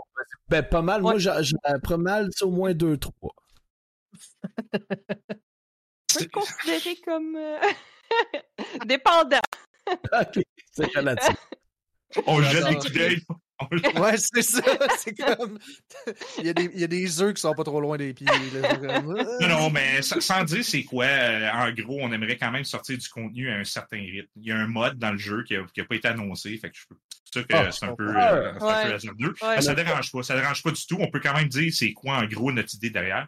C'est qu'il va y avoir certaines choses que tu peux faire, puis on veut comme sortir certains challenges qui sortiraient après un certain échéancier. Ça, c'est ce qu'on a en tête. On va commencer par voir euh, ben oui. tout, de big picture, mais c'est ce qu'on aimerait faire. Fait que c'est pas nécessairement un DLC en tant que tel, mais c'est mm. plus du contenu qu'on continuerait, qui aide, ben pas qui aide, mais qui fait que les gens qui ont terminé, par exemple, le jeu, ben il y a encore du contenu parce qu'on a une idée qui est quand même cool, euh, qui est quand même cool en fait en tête. Ben c'est ça que on va, ben non, on, veut pas, on veut pas vous mettre un spot. Ben non, mais non, c'est correct, c'est correct. non, non, c'est Peut-être qu'il m'aurait dit c'est correct, on peut, on peut le dire, mais c'est correct, il n'y a pas de problème. Là. On, respecte ça. Ben, c'est ça. Mais en gros, fait, on, on, va être capable sûrement d'avoir du contenu qu'on pousse justement comme ça, puis ça va être du contenu gratuit. Donc, ça va être des choses qu'on veut que les gens aillent de manière gratuitement, euh, post-lunch. Cool. Euh, on ne sait pas sur combien de temps encore, ça dépend c'est multifactoriel. Ça dépend si le jeu pogne. Si le jeu pogne pas pantoute, c'est moins motivant. Surtout qu'on bah oui. on a un autre troisième projet. Fait que peut-être que garder du monde là-dessus au lieu. C'est de la logistique, puis on va voir. Mais c'est l'idée qu'on a en tête, puis euh, je pense que quelque chose d'assez le fun parce que c'est quelque chose que j'ai pas vu à date dans les Metroidvania que j'ai joué. Mm. joué ah, J'adore ce genre de tease-là. Sinon, euh, autre question un peu euh, sans par rapport au DLC. Là. Puis encore une fois, gênez-vous pas à dire on veut pas répondre. Euh, mais euh, en ce moment, en date d'aujourd'hui, euh, vous êtes à peu près à combien de pourcentage du développement du jeu de fait? Si je peux me permettre la question encore une fois. Maxime, tu veux prendre la balle au bon?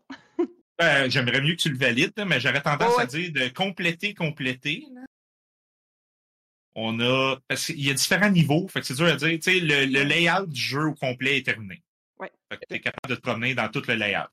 Euh, les créatures sont toutes faites. Oui. In-game. Elles sont pas toutes bien calibrées, mais sont toutes faites. c'est quand même le fun. Mhm. Euh, ce qui est long dans notre type de jeu aussi, euh, c'est faire le, côté artistique. nous, on est rendu avec beaucoup de level artistes. Ah, c'est ce qu'on a le plus avec nous autres. C'est des personnes qui pour bien expliquer c'est quoi un level artiste, c'est quelqu'un qui dessine des dessins, des assets qui sont utilisés dans le jeu. Puis dans notre cas, dans le cas des Metroidvania, ben, c'est qu'ils placent euh, des assets. Ils décident un arbre, décident un trône, décident une maison et les placent dans l'univers. Fait que c'est eux qui construisent, en fin de compte, c'est quoi le feeling de chaque room qui est visité. Fait que c'est quand même une job super importante, mais c'est super quand même long à faire parce que c'est plein d'assets qu'il faut placer. C'est une composition finalement. En tout cas, moi, je vois ça, c'est comme une composition d'une œuvre d'art. Fait il y en a des rooms dans le jeu, puis on a beaucoup d'environnements. Fait que ce qui est long à faire, c'est principalement ça. Il y a un balancing qui est long, mais dessiner les assets, c'est ça. Fait qu'on a maintenant quoi? Deux équipes de deux personnes. Fait qu'on a quatre personnes qui travaillent sur deux zones séparées, puis qui avancent comme ça. Puis quand une zone est terminée, ben, ils passent à la prochaine zone. Ça prend à peu près six semaines. Ça prend six semaines faire une zone. Fait que pendant six semaines, il y a deux personnes qui travaillent à temps plein à faire une zone. Fait que c'est long, là. Puis on a quoi, 13, 14 zones dans le jeu. Fait que c'est quand même, euh, c'est ça. Fait que, fait que c'est pour ça que c'est difficile de dire à quel point il est complété. Fait que point de vue artistique, je dirais qu'on a 40, ben plus que ça, en fait. C'est pas vrai. On a bien plus que ça. On doit être à pas un, Ouais, il reste deux zones, peut-être? Ouais, deux zones. et demie, là, à peu près. Là. Ouais, trois Sur 13, fait qu'on a comme 75-80% du level art de fait point de vue gameplay, comme version finale, je te dirais qu'on est à 40, 40-45% de fait la passe finale sur le jeu. Fait que ça avance bien, honnêtement. Je, sais qu'on en a parlé vaguement euh, à console qui console. Euh, date de sortie, on a-tu une fenêtre? Ish? Puis c'est correct encore, là, si vous voulez pas répondre, c'est correct. Là. Non, non. Euh, on aimerait ça d'ici la fin de l'année. Il va être fini d'ici la fin de l'année. Après ça, maintenant, on voulait vraiment sortir en 2023, mais là, on est en train de se poser la question du fait que sortir un jeu là, contre Assassin's Creed, là, je sais pas si on a le goût. On a sorti notre jeu Legends of Eternal le 30 octobre 2020. Ouch. C'est la plus grosse période de lancement. T'as des compagnies. Puis c'est pas une question de budget. Ce qu'on s'est rendu compte, c'est pas vrai que la personne qui s'achète Assassin's Creed à 90$ dira pas Hey, je vais acheter Biomorph qui va être 20-25$ canadiens dans, ces ranges-là, un prix indie. Est-ce que, c'est pas vrai. Le problème, c'est la presse. La presse ne voudra pas parler de nous autres. Zéro. Ça les intéresse pas. Parce que ça fait trois ans qu'il n'y a pas eu un nouveau Assassin's Creed ou deux ans. tout le monde va parler du nouveau Assassin's Creed qui sort enfin. Puis je les comprends. Je veux dire, c'est ça qui attire le monde le plus. Puis nous, ce qu'il nous faut, c'est l'exposure, comme je disais, c'est la visibilité. Fait qu'à un moment donné, sortir dans cette période-là, est-ce que c'est vraiment un move intelligent, point de vue? Puis tu fais, tu réalises une fois ton jeu. C'est pas vrai que tu peux dire Ah, j'ai raté ma shot, je, la ressors deux mois plus tard. C'est pas vrai. Tu l'as raté. Fait qu'on est vraiment en train de se poser la question qu'est-ce qu'on fait par rapport à ça? Le jeu va être complété. Ça, je veux dire, ça avance bien. On le voit, le planning va bien, puis on va être correct. Mais est-ce qu'on va vraiment sortir euh, cette année? C'est pas défini encore, on ne le sait pas.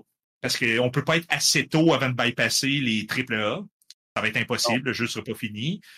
Puis, tu sais, après ça, ça nous amène. On se bat contre des géants. Ben oui, on est un petit peu du Québec. Là. Non, puis ça, ça, réitère un peu ce que je disais tantôt. Tu sais, c'est pas euh, par rapport à l'équipe puis aux, multiples euh, talents puis euh, background que vous avez. Tu sais, vous n'êtes pas juste, puis je le réitère parce que je pense que c'est quand même important, c'est pas juste des développeurs. Tu sais, il y a tout le côté marketing, il y a tout le côté stratégie, il y a tout le côté, tu sais, ce que tu viens de dire, c'est à prendre en considération. C'est pas juste genre le jeu il est fini, on le release le plus vite possible pour que. Non, non, non, il faut que ça soit pensé, il faut que ça soit stratégique, il faut que ça soit. Ouais. Exact. Faut que tu puisses te le permettre aussi. Que des fois, tu n'as pas le choix, tu n'as plus d'argent, tu n'as plus une scène, tu es un studio indie, il faut qu'il sorte là, il faut qu'il génère des ventes, puis advienne que pourra. T'sais, nous, on était chanceux, euh,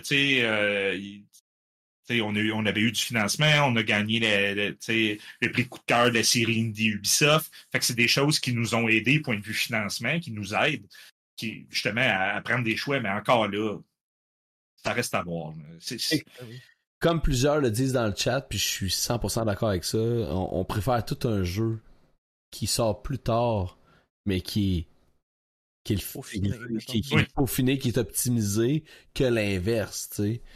Euh, puis je pense que, tu sais, au contraire, l'avantage des jeux indie, des développeurs indie, c'est que vous avez pas toute la pression des investisseurs en arrière. Ce que, mettons, l'exemple de Cyberpunk a eu. C'est comme, non, mais je sais, mais ça reste, un, avantage, ça reste un avantage quand même, tu sais. Vous avez cette, cette, euh, indépendance-là qui, qui, qui, existe quand même, là. Ouais, mais tu sais, on n'a pas, on n'a pas le compte bancaire de CD Projekt Red non, plus. Là. mais, mais regarde, tu sais, je joue l'avocat du diable à ta question, là, c'est un peu ça aussi. Là. Oh, tu as, 100% raison. Puis tu sais, le but, c'est d'avoir le, on est capable de se permettre d'avoir justement une meilleure expérience, possiblement pour différentes, pour différentes raisons. Parce que justement, on n'a pas cette pression-là. Mais en même temps, à un moment donné, je comprends que certains indies ont cette pression-là. nous, on va essayer de ne pas l'avoir, puis parce qu'on fait des choix, puis on regarde nos affaires. Mais ça reste, ça reste tough faire des jeux. Ça coûte de l'argent. C'est, mm. écoute, moi j'ai toujours dit c'est dur faire un jeu tout court, même faire un jeu plate. C'est encore next level de faire un bon jeu, là. c'est vrai, là. Juste, technologiquement, je veux dire, avec les, skills que tu peux avoir, c'est difficile de faire un jeu. Mais le faire. Il faut le préciser. Oui. Vous vous enlignez vers un jeu excellent. Je veux dire... J'espère, là. En tout cas, euh, si vous avez aimé ça, il va y avoir une démo plus tard qui s'en vient, puis ça va pouvoir vous donner une bonne idée. Mais, mais jamais je le sortir en 2023. Moi, ma fête, c'est le 11 décembre. euh, je dis ça de même non, mais toi, qu'à part, j'avais une dernière question au niveau des mécaniques, peut-être de l'univers du jeu. Euh, est-ce qu'il va y avoir plusieurs endings? Je pense que je peux le dire. Hein? Ah oui. Ah oui. il va y avoir plusieurs endings. ah oui, ah oui. Mais là, je vais dire des fois. Oui, oui, il va y avoir plusieurs endings. Euh, j'en dis pas plus, par exemple. Ok. Mais... Ben, c'est cool parce que ça répond à ma question. Exact. C'est une euh, question à oui ou non. Fait que, exactement. Là, euh, je savais qu'on s'approche peut-être de, la fin. Pas vite. Mais moi, il y a un dernier sujet que j'aimerais jaser. Et on peut faire ça short and sweet à la limite. Mais je rajouterais à ça, par contre, avant que tu t'embarques là-dedans. Ça, euh, d'ailleurs, euh, je rappelle, on est sur Twitch pour ceux qui l'écoutent par la suite. Fait que mon commentaire va euh, vraiment dépendre du chat. C'est le, dernier cue pour le chat si vous voulez poser des questions. On les prend en note, on les pose, mais après, là, comme tu sais, bien le mentionner, là, on se dirige quand même vers, vers la fin.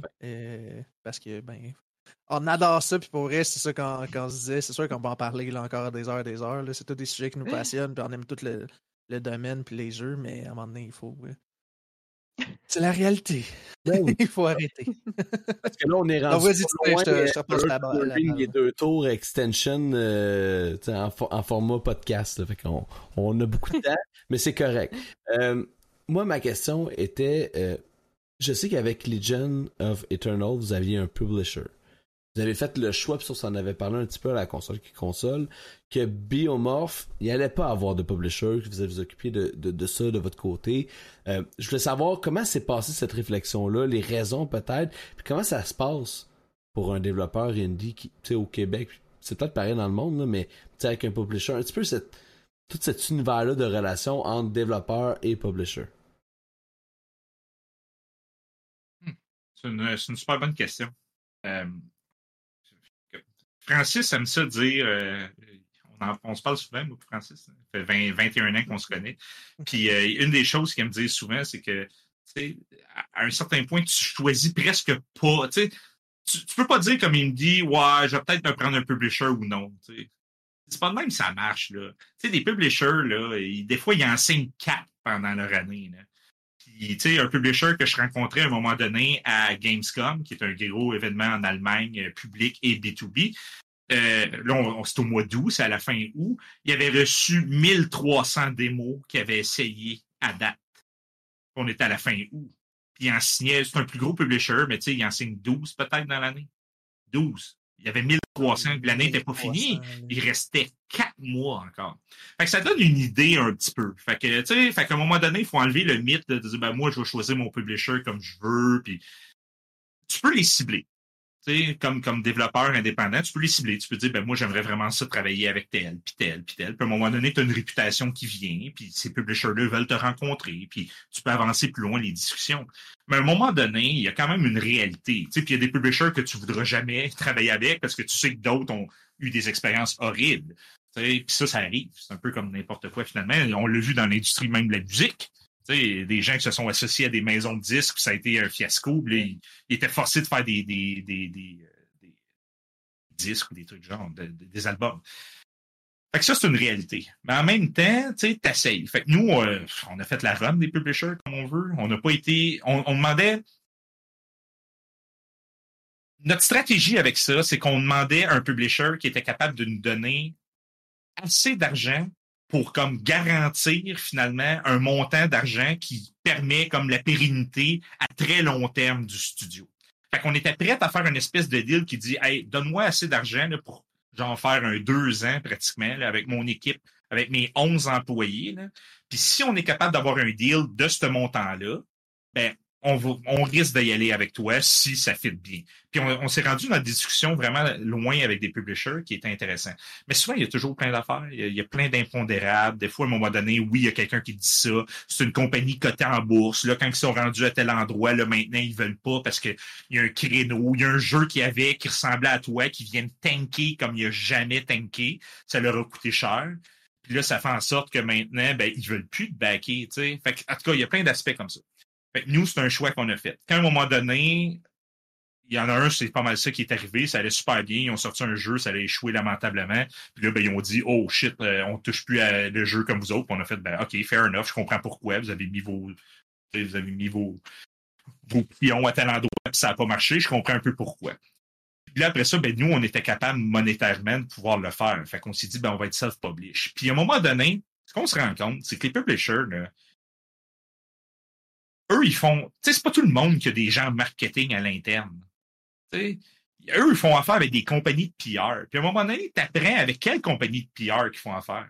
Puis tu te dis, ben, si les autres le font, pourquoi moi je le ferais pas? si, je sais pas, moi, ça coûte 50 000 en PR. Puis là, c'est un Devolver de ce monde. Je prends le, mm. plus connu. Là. Ben, eux autres, ils payent telle compagnie marketing, ils leur donnent 50 000 puis ils disent Hey, j'aimerais ça que tu fasses ma campagne marketing de PR jusqu'au lancement. Mais si moi j'ai 50 000 par exemple, de dédier pour ça, pour quelle raison, moi, ça marcherait pas non plus? Tu sais, la compagnie PR, ils vont vouloir aussi couvrir notre jeu s'ils le trouvent intéressant. Fait il y a cet aspect-là à un moment donné, puis en plus, il y a la réputation. Si Devolver fait affaire avec eux autres, ben, tu te doutes qu'ils sont pas mauvais. Fait c'est de trouver ces informations-là à un moment donné que tu apprends à la longue d'essayer d'aller chercher l'information, qui, qui fait affaire avec qui, qui, qui sont bons, qui, qui sont moins bons. Puis à un moment donné, ben c'est ça. Fait que c'est un peu cette game-là, puis on se dit, ben, payer finalement. Puis tu sais, avec un publisher, c'est des gros deals. Là. Des fois, c'est pas un deal sur plusieurs jeux. Je sais que des fois, des publishers, ils vont faire ça. Ils vont dire ouais. on, va, on va comme te faire un deal pour ton jeu que tu es en train de développer, mais on veut une primeur, pas une primeur, mais une, exclusivité pour tes prochains. Ouais, souvent, ils veulent être le premier à avoir un droit de regard dessus, puis là, ben, tu peux pas aller avec personne d'autre. ça, ça peut arriver. Mais tu sais, souvent, je sais pas, le publisher te donne un million. OK? Tu as un million. tu fais comme, yeah! Mais tu sais, quand tu vas commencer à vendre tes copies, il y a bien des publishers qui vont te demander 100% des revenus. 100 mm. jusqu'à temps qu'ils repayent leur million. Fait que là, toi, pendant ce temps-là, tu n'as pas touché une scène. Oh. Ah non, pas de problème. Tu n'as pas touché une scène. Puis là, genre, après ça, quand tu arrives à ton million payé, ben là, c'est comme 50-50. Ou même des fois, les ratios peuvent être différents. Fait que, euh, cet aspect-là, il faut y penser. Ah c'est beaucoup, beaucoup d'éléments à considérer. C'est quasiment euh, c'est un investisseur euh, à grande part là, dans tous les cas. Exactement. Peut-être pour les néophytes, là, je trouve que l'analogie avec les, les, les, les, maisons de disques est parfaite. C'est exactement ça, dans le fond. Là. vous êtes développeur, puis l'édition, dans le fond, c'est eux qui qui vont promouvoir votre jeu puis le mettre de l'avant. puis euh, ouais, non, c'est ça. Fait que je ça fait partie des deals aussi à, à, savoir s'ils ont un droit de regard, si euh, ils peuvent modifier des. S'ils peuvent dire comme ben tu sais, vu qu'on publie ben telle affaire, on veut pas vraiment que ce soit dans le jeu. Ou, ouais.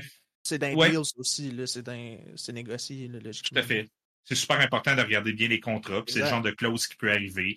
Comme il y en a à un moment donné, il y en avait un qui t'assignait un producteur avec toi. Mais le producteur allait jouer au jeu puis faire des recommandations. tu sais, quand tu y parles, tu te dis ouais, c'est des recommandations, mais quand c'est eux autres qui ont l'argent puis tu as des gates à franchir pour qu'ils te donnent ton cash, t'as pas vraiment le choix de l'écouter, parce que sinon, la gate, tu vas peut-être pas franchir correctement selon son niveau de standard qu'il voudrait avoir. Parce que c'est comme une manière cachée, finalement, de dire, genre, ben, je t'assigne quelqu'un dans ton équipe maintenant, puis il faut pas mal que tu l'écoutes, tu sais. Fait que là, ça, ça dénature ton jeu. Mais encore là, c'est pas tous les publishers qui sont de même. Il faut, faut pas. Non, non, non, mais il y en a, pas. Il y en a qui font ça. Il y en a qui font ça. Certains studios qui vont, qui, vont, qui vont le vouloir, tu sais, justement, cet appui-là. Ah oui. Euh, 100%. Euh, comme tu le dis, il faut vraiment selon les besoins. Et tout, puis bien négocier. Mais c'est ça, exact. J'en comprends que, vous, vous voulez garder un peu cette, euh, cette indépendance-là créative. Euh, puis vous avez décidé pour Biomorph de vous auto-publish pour ce jeu-là. Ouais. Oui, on voyait que nos wishlists allaient bien.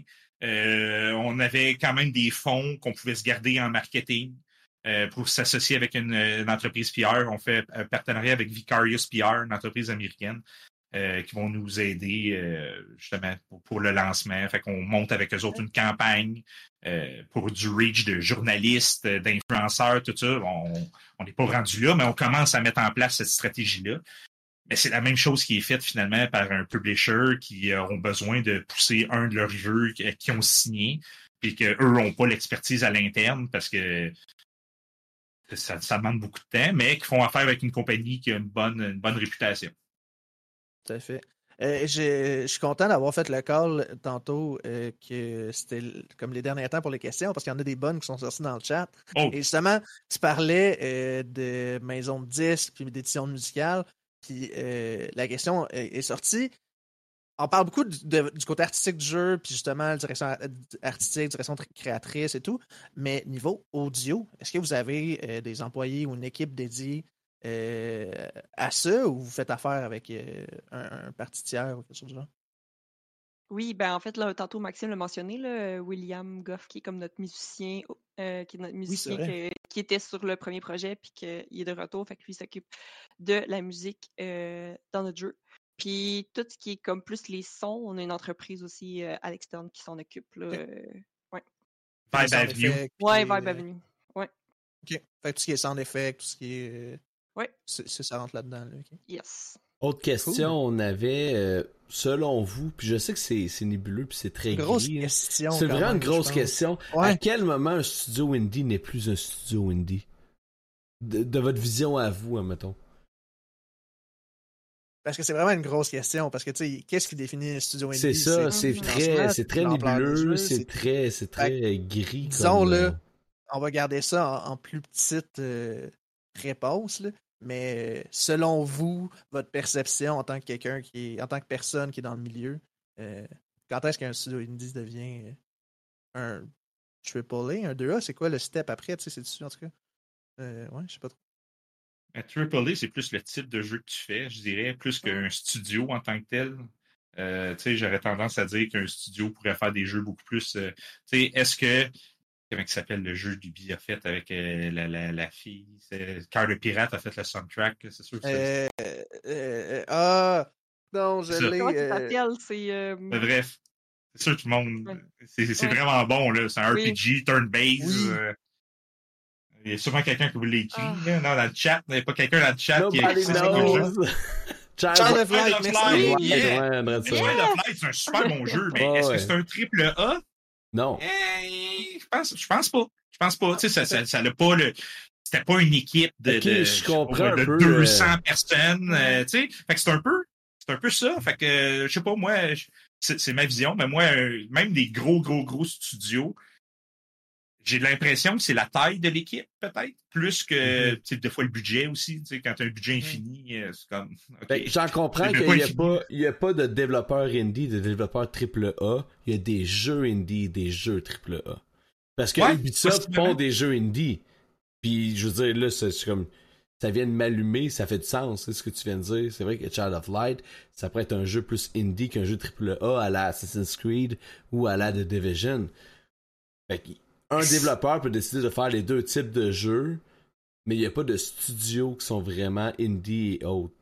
indie ou triple A. Mais l'inverse, ça existe aussi. Non, mais c'est plus difficile. Par exemple, euh, vous me direz le contraire. Mettons, Lucid Dreams ne pourrait pas décider de faire un jeu dit triple A. Impossible. Parce qu'il y a une question budgétaire là-dedans. il y a une question de grosseur d'équipe. C'est ça. en tout cas, c'est comme ça que je le vois, là, à moins qu'il y ait de quoi. Mais il me semble que ça fait du sens, cette approche-là, de dire que nécessairement tes jeux après ça, tu sais, des fois, je, je, sais pas, je prends. Eh, il y, a un jeu qui sort, le, nouveau Prince of Persia 2D, tu sais, bon. Exactement. Je l'ai pas, tant vu, j'ai aucune idée. Peut-être sont, peut sont énormément là-dessus, j'en ai aucune idée. Mais d'un premier coup d'œil, tu sais, on se le cache pas. Il y, a un aspect, il y a une vibe, il y a une vibe, c'est ça, il y a une vibe double, double A. Puis du double A, c'est du stock euh, des indies, on est capable de faire. parce que mm. c'est des budgets souvent qui sont peut-être qu'il va y avoir beaucoup plus de QA, peut-être qu'il va, être traduit dans 77 langues versus nous autres qu'on ferait jamais ça, que un, plus petit studio indie pourrait pas se permettre. Mais la production en tant que telle, des fois, ben, c'est juste une production double A ou même, hmm. il y en a qui parlent tantôt, quelqu'un parlait de triple I, j'ai vu ça euh, dans, dans, le chat, mais ça aussi, c'est des indépendants très, très, très high, high budget. Il y en a de C'est la première fois que j'entends ça. Mais Triple I étant un high budget indépendant, dans le fond. Exactement, des high budget indépendants. Tu sais, j'aurais tendance à dire, est-ce que Ori serait pas ça? Ben, Ori and the Blind Forest? Ben, logiquement, oui, parce que c'est un, un, studio sous Microsoft quand même. Il y avait des. C'est un studio indépendant. Pas, parce qu'ils ont laissé. Avec Microsoft, quelque chose de ouais, exactement. Fait que, tu sais, mais en même temps, il était quand même beaucoup à faire. Mais, c'est pas un studio triple A. C'est pas vrai, là. Non, je comprends. Mais ils ont une méchante grosse équipe. Fait que c'est comme, tu tombes entre les deux. Fait que moi, j'aurais tendance. Ma vision, c'est que c'est par projet. En même temps, il y en a mm-hmm. qui disent que le plus gros studio indépendant du Québec, c'est Behavior. Mais tu sais, Behavior, leur production, ils travaillent sur plein d'autres, ils font du service quand même avec d'autres productions. Fait c'est comme un monde un peu. Euh, je sais pas, ouais, je sais pas que je catégoriserais Dead by Daylight comme étant un, un, 2A, mettons, là. Écoutez, on, peut, honnêtement, c'est le genre de discussion qu'on peut vraiment s'éterniser longtemps. Ah oui, je suis d'accord. C'est pour ça que je disais que oui, ben, honnêtement, c'est quelque chose que moi, je vais vouloir pousser là, un autre tantôt, là, un, un, un, sujet là, propre pour un podcast. Euh, j'en profite d'ailleurs euh, pour, euh, pour dire que c'est une chose qu'on fait aussi avec l'Urgence Show. On a les hors-séries, qui est comme vraiment plus audio, qui est plus, plus peaufiné un peu le niveau, vu que tu à distance, toujours un petit peu plus compliqué. Puis en live Twitch aussi. Fait que les hors-séries, on fait ça plus peaufiné et tout. Puis c'est peut-être un sujet qui serait intéressant, la définition de indie. Là, je lance ça comme ça. Si jamais on vous invite à en discuter. Mais ça pourrait être cool de euh, vous inviter, vous, puis d'inviter peut-être genre Fika et euh, d'autres ah. euh, développeurs. Ah, ben oui. Fika. Tu sais, d'avoir comme une espèce de, tu sais, une table de ben discussion ben sur le concept de indie Pour dev. La définition ouais, ça serait quelque chose à faire. Je suis pas mal sûr que les, les, les, les gars de ben Fika seraient bien in d'embarquer là-dedans. Là. Je trouve ça cool la réaction que, que Hélène t'a eue en parlant de Fika. Ben, c'est la réputation, c'est comme l'image qu'on s'en est fait un petit peu. Je suis mm. content de voir que c'est pas juste nous autres. oh, ils sont bien sympathiques, on les aime. On aime les aime. Ouais. Ben oui. Ben, c'est ça. Au fil des événements, on est un petit ben écosystème, puis au paquet des événements comme la caravane de jeux vidéo, il y a plein de trucs comme ça qui sont organisés ou que plein de développeurs, justement, vont euh, une fin de semaine de temps où il y a des formations. Mais tu sais, c'est un moment où on voit ben pas toutes, tous ceux qui décident de participer, mais plein de gens d'écosystème, puis c'est tellement des beaux moments où est-ce que c'est pas, c'est un, moment où on voit les autres studios, puis qu'on partage nos, nos réalités aussi, puis qu'on se rend compte qu'on n'est pas tout seul. Qu'on n'est pas tout seul à des fois trouver ça vraiment tough. Euh, justement d'essayer de percer, d'essayer d'aller chercher du financement, d'essayer de, comprendre des problématiques. Quand est-ce que je sors mon jeu finalement? C'est niaiseux, mais tantôt, c'est un bon point de te soulever. pour nous, c'est un enjeu. Là. Quand est-ce qu'on sort le jeu? C'est quand le bon moment? Ben, en parlant avec d'autres studios qui, hey, nous, on l'a fait à tel moment, c'est vraiment pas une bonne idée. Ah, mais OK, ben, je ferai pas cette erreur-là. Tu fait que c'est comme ça. Puis c'est en parlant des studios comme Fika, euh, avec ben, plein d'autres. La gang de l'Asylum, on fait partie quand même de l'Indie Asylum. Fait qu'on parle avec euh, Lowbert, Manavoid et les autres de ce monde. Fait que, tu sais, on a toujours un plaisir. aussi, je pense qu'à Québec, ben, dans le coin de Fika, il y a Cradle Games aussi. Euh, ouais, mais on les connaît moins. je les connais pas vraiment, ça. Une fois, je pense qu'on les avait rencontrés dans un événement, mais Ouais. Ah non, mais les, le paquet de studios. Ben oui, il y, en a, il y en a vraiment beaucoup, beaucoup, beaucoup. Euh, encore une fois, on s'approche vers la fin. On aurait deux questions pour finaliser la patente. Euh, la première question, c'est dans le fond, c'est une question personnelle. Hélène et, euh, et Maxime. Maxime. Et elle va comme suit. Ce serait quoi votre genre ah, de jeu? ok, vas-y, vas-y. Euh, euh, excusez euh, d'interrompre la mais avant, avant, je poserais la, la, dernière question. Ah ouais? Ben, puisse peut-être y penser là, si jamais. Ok, bon, parfait, mais ça a du sens. vas-y, vas-y. La question, excusez là, de, de, de, jumper comme ça, mais on a comme pratique à la fin de ces podcasts-là, de ces épisodes-là, on rappelle, on est sur Twitch. Si jamais il y a des chaînes que vous connaissez qu'on pourrait raider, raider, pour ceux qui ne connaissent pas, c'est-à-dire on envoie toute notre gang là, qui sont en live en ce moment. Euh, si jamais il y a une chaîne que vous connaissez qui est là, ça va nous faire plaisir de, donner cette petite visibilité-là. Fait que pensez-y, laissez mijoter pendant que vous répondez à la prochaine question. Euh, voilà, c'était tout. C'était ma petite intervention. Non, mais c'est vrai, c'était comme la deuxième vraiment question. Fait que là, on. Exact. je savais où tu en allais. Là. On commence, on commence à se connaître. je sais, je sais. Euh, ultimement, dans un monde idéal, ce serait quel genre de jeu que vous aimeriez développer?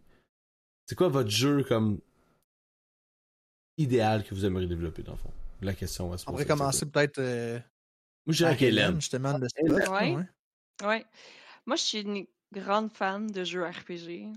C'est comme, je pense, mon rêve de faire comme un, un RPG. C'est comme bon gros RPG là, avec plein de mécaniques puis tout là, je pense que ça serait comme euh, définitivement euh, comme Paper Mario un accomplissement. Euh, ben, admettons, j'ai joué récemment à Octopath Traveler que je trouvais vraiment super mmh. intéressant. Après ça, en fait, Square Enix en général, pour être super bon. Euh, on parle ah de Final Fantasy. Ils ont une bonne réputation à ce niveau-là. Oh, ouais, vraiment. Le fait que, fait Plus old school ou. Euh, ouais, j'aime. Euh, combat et tout, plus old school ou plus euh, Ouais. récent?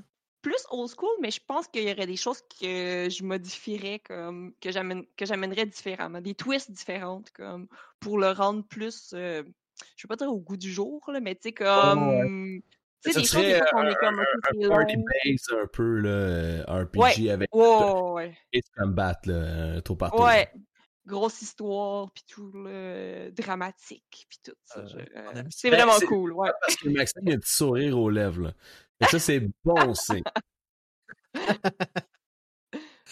Et, et toi, Ah. Maxime? Ben, c'est moi aussi. là. Je j'ai mis Final Fantasy VI, le 6 dans le top. Puis Ouais. genre, euh, tu sais, je veux dire, c'est mon type de jeu préféré.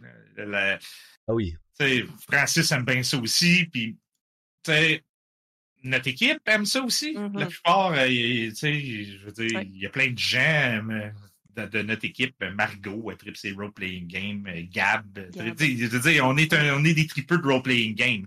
Mais tu sais, en même temps, à un moment donné, faire un role-playing game, il faut que tu aies un bon budget, il faut que tu aies un bon writer, il faut que tu aies une bonne écriture, il faut que tu aies plein d'affaires. Puis, c'est quand même assez raide. Commencer avec ça, euh, fait que euh, c'est assez tough. Puis encore là, c'est la même affaire. Je pense que si tu veux faire un bon jeu, il faut que tu aies des bons unique selling points quand même, qui te permettent de te sortir des autres, parce que c'est aussi en sort plusieurs quand même. Euh, puis il faut que tu aies des bons unique selling points. faut être capable de différencier. Mais euh, ça serait définitivement euh, ce type de jeu-là. là. Des, des, R- des RPG, c'est c'est mes jeux préférés. Puis, euh, ça, serait, ça serait les jeux que je voudrais qu'on fasse là, ultimement si on a l'argent en, en masse, puis l'équipe aussi. Mm. Euh, Mais ce serait quelque chose qui nous intéresserait. À Québec, euh, je sais qu'il commence à avoir une grosse gang qui fait des RPG euh, là-bas, fait que c'est quand même excitant à voir. Euh, mais euh, c'est ça. Non, puis, Fait que euh, je trouve ça le fun aussi. que- c'est le fun que ouais. notre creative oui, director oui, aime les mêmes affaires. non? Mais sinon, ah, moi, je veux faire un jeu de sport. Ah, oui. on va s'en jaser demain, Hélène, mais Ah oui, je pense que. Moi, j'aimerais pas faire pas de jeu de sport. Eh oui, c'est ça. Un jeu de bowling, là, tu sais. Ah, ouais. C'est pas vrai. Ramener Wii Sport. Non. Ouais, c'est ça. Ah. Euh, ok, cool. Fait que RPG, on aime ça. Puis un peu, euh, probablement même que les Metroidvania, même euh, euh, plus que les Metroidvania, pardon, euh, il y en a, tu sais, des RPG, là, puis il y en a beaucoup sur le marché, puis il y en a, tu sais, veux pas, des bons RPG, comme tu dis, ça prend clairement un bon financement, mais il y en a qui ont moins de financement, qui font des RPG, mais qui ont probablement pas ces selling points-là que tu mentionnes. Puis ça fait plusieurs fois qu'on qu'on vient là-dessus, mais c'est quand même très important pour se démarquer du marché, là, dans le marché actuel, j'ai l'impression. Pense que c'est un must maintenant. Choix. vraiment. J'ai l'impression faut, faut que aussi. tu partes- faut, faut que tu partes, je pense, ta réflexion stratégique de c'est quoi ton prochain jeu, basé sur ça. Sinon, sinon, tu sais, faut que tu partes avec un, tu fais un Sea of Stars, mais eux autres, ils, je veux dire, ils avaient fait un jeu méga succès avant, ils travaillent sur un côté nostalgique qui a zéro été touché avant, ça fonctionne, tu sais. Puis, tu sais, il y a des aspects quand même, là, tu sais, de, de jour, de nuit. Il y a, il y a plein d'autres bébelles, mais essentiellement, c'est le côté nostalgique qu'ils vont chercher, puis ils l'ont super bien. Ça va être malade. Ça va être malade. Mais Mais chercher faire- le compositeur de Chrono Trigger. Ouais. Mais tu sais, faire ce- ils ont frappé fort, mais faire ce Mm. tour de force-là, c'est tough. C'est Mm. vraiment tough. Fait que ce qu'il faut que tu fasses pour te donner une chance, puis même là, c'est pas garanti, mais pour au moins te donner une chance, faut que tu des unique selling points. Faut que tu aies de quoi. Puis faut que tu partes avec ça. Fait que nous, pour notre projet numéro 3, ben, quand on s'est assis notre core team pour penser à qu'est-ce qu'on fait, ben, on a mis en place des unique selling points, des affaires qui n'ont pas tant été vues. Dans certains, on, ça sera pas un Metroidvania, fait que grosse exclusivité, le Ah. prochain jeu ne devrait pas être un Metroidvania. Ouh. Mais euh, parce que ça fait sept ans qu'on fait ça, puis l'équipe va être un peu brûlée de ça. Tu sais, donné, ça, je dire, c'est le fun, mais en même temps. C'est fun de changer, je pense. C'est fun de. C'est le fun de changer, puis euh, mais c'est ça. Mais tu sais, fait qu'on a mis en place des unique selling points, puis on construit autour de ça. Il faut garder ça. Puis après ça, ben, des éléments vont se rajouter, puis on va créer un jeu qui va être qui va avoir un aspect unique. Je pense que c'est ça qui est important parce que le journaliste qui a choisi parmi genre 150 jeux à couvrir, ben toi, ben, tu as un aspect que les autres RPG, par exemple, ou les jeux de stratégie, où ils l'ont pas. Puis toi, tu l'as. Fait que ça, ça te donne un edge. ça, c'est important parce que, comme je disais, le problème, c'est d'avoir une bonne visibilité. c'est ça. Ah, c'est clair. Puis je pense que, tu sais, un des, euh, des points forts des, des développeurs indie, on va catégoriser ça comme ça, c'est mm-hmm. d'être à l'écoute des joueurs. Ça, c'est quelque chose que je trouve que, tu sais, je reviens à l'Eyes of P, là, tu sais, avec juste un Google Form de me demander y a-tu trop d'ennemis, c'est trop dur, y a-tu des commentaires que t'as le goût de nous donner sur le jeu, juste ça, moi, je me sens impliqué, je suis comme, gars, ton, ton démo, il est, vraiment cool, j'ai beaucoup de plaisir, je l'ai fait trois fois, le démo de l'Eyes of P. Mais j'ai quand même des, des, des, petits commentaires que j'ai émis, je sais que ça va être entendu, ou du moins, ça va être lu. Après ça, c'est sûr que j'imagine qu'ils vont y aller par euh, euh, mm-hmm. masse de, de, de, contenu qui se ressemble, puis de contenu de commentaires qui se ressemblent. C'est correct, sais, mais au moins, il y a un outil en place pour m'écouter. Ça, je pense que le joueur, ce qu'il cherche en 2023 et dans les prochaines années, c'est d'être entendu. Euh, de plus en plus. Tout fait. C'est là, c'est là vient l'importance de la, la, gestion de communauté, les community managers. Euh, pour tout ce qui est feedback en termes de développement, pour tout ce qui est même promotion, tu veux pas, tu sais, faire découvrir un peu, euh, je pense, ben, parce que c'est, on est là-dedans, mais sur Twitch, c'est, euh, ben, moi puis notamment, on est souvent en, contact, ben, avec vous, mais je veux dire avec d'autres développeurs aussi qui sont en train de développer des jeux, tu sais, puis des jeux connus, des jeux obscurs, mais eux, ils cherchent ça, tu sais, ces, ces feedbacks-là et tout. Fait que tout ce qui est gestion de communauté, là, vraiment pas à négliger. À moins que vous me dites le contraire, mais ça me surprendrait. non. ben, important. Écoutez, je crois qu'on se dirige vers la fin, euh, mais plus concrètement, en fait, on se dirige pas, on y arrive euh, pas mal là. Euh, merci énormément, Hélène et Maxime, de se prêter au jeu qui est l'urgent de Cire Show. Ça fait, ça fait un honneur, un grand plaisir. J'espère que vous avez apprécié vous aussi. ah oui, vraiment.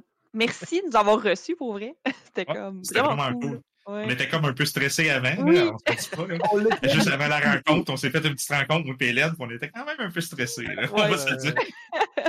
Mais euh, ben, puis on essaie vraiment que ce soit chill, que ce soit comme une discussion, puis que ce soit le fun pour tout le monde. Merci pour vrai, euh, ben Maxime surtout, parce qu'on s'est jasé à Console qui Console, c'est notre premier contact.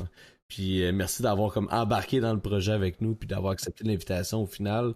Euh, c'est le fun, nous c'est ce qu'on veut là, on, on veut jaser de tout ça. On est des gros fans finis de jeux vidéo, mais c'est pas seulement du jeu vidéo, mais aussi de comment ça se passe. De l'industrie. Pour moi, pour moi, le jeu vidéo, c'est, puis je suis d'accord avec Francis, c'est le, le, modèle ultime de l'art qu'on a actuellement. Fait que tu sais, j'adore ça avoir ces discussions là. Fait que merci beaucoup. Euh, et ce fut de très belles discussions, comme on l'avait euh, prévu, moi puis Merci beaucoup, vous devriez être vraiment très apprécié. Je rajouterai à ça pour finir. Oh. stay tuned, la gang. Peut-être qu'il va y avoir un épisode hors série sur le monde indie, justement. On en a parlé un peu tantôt. Peut-être que ça va se concrétiser.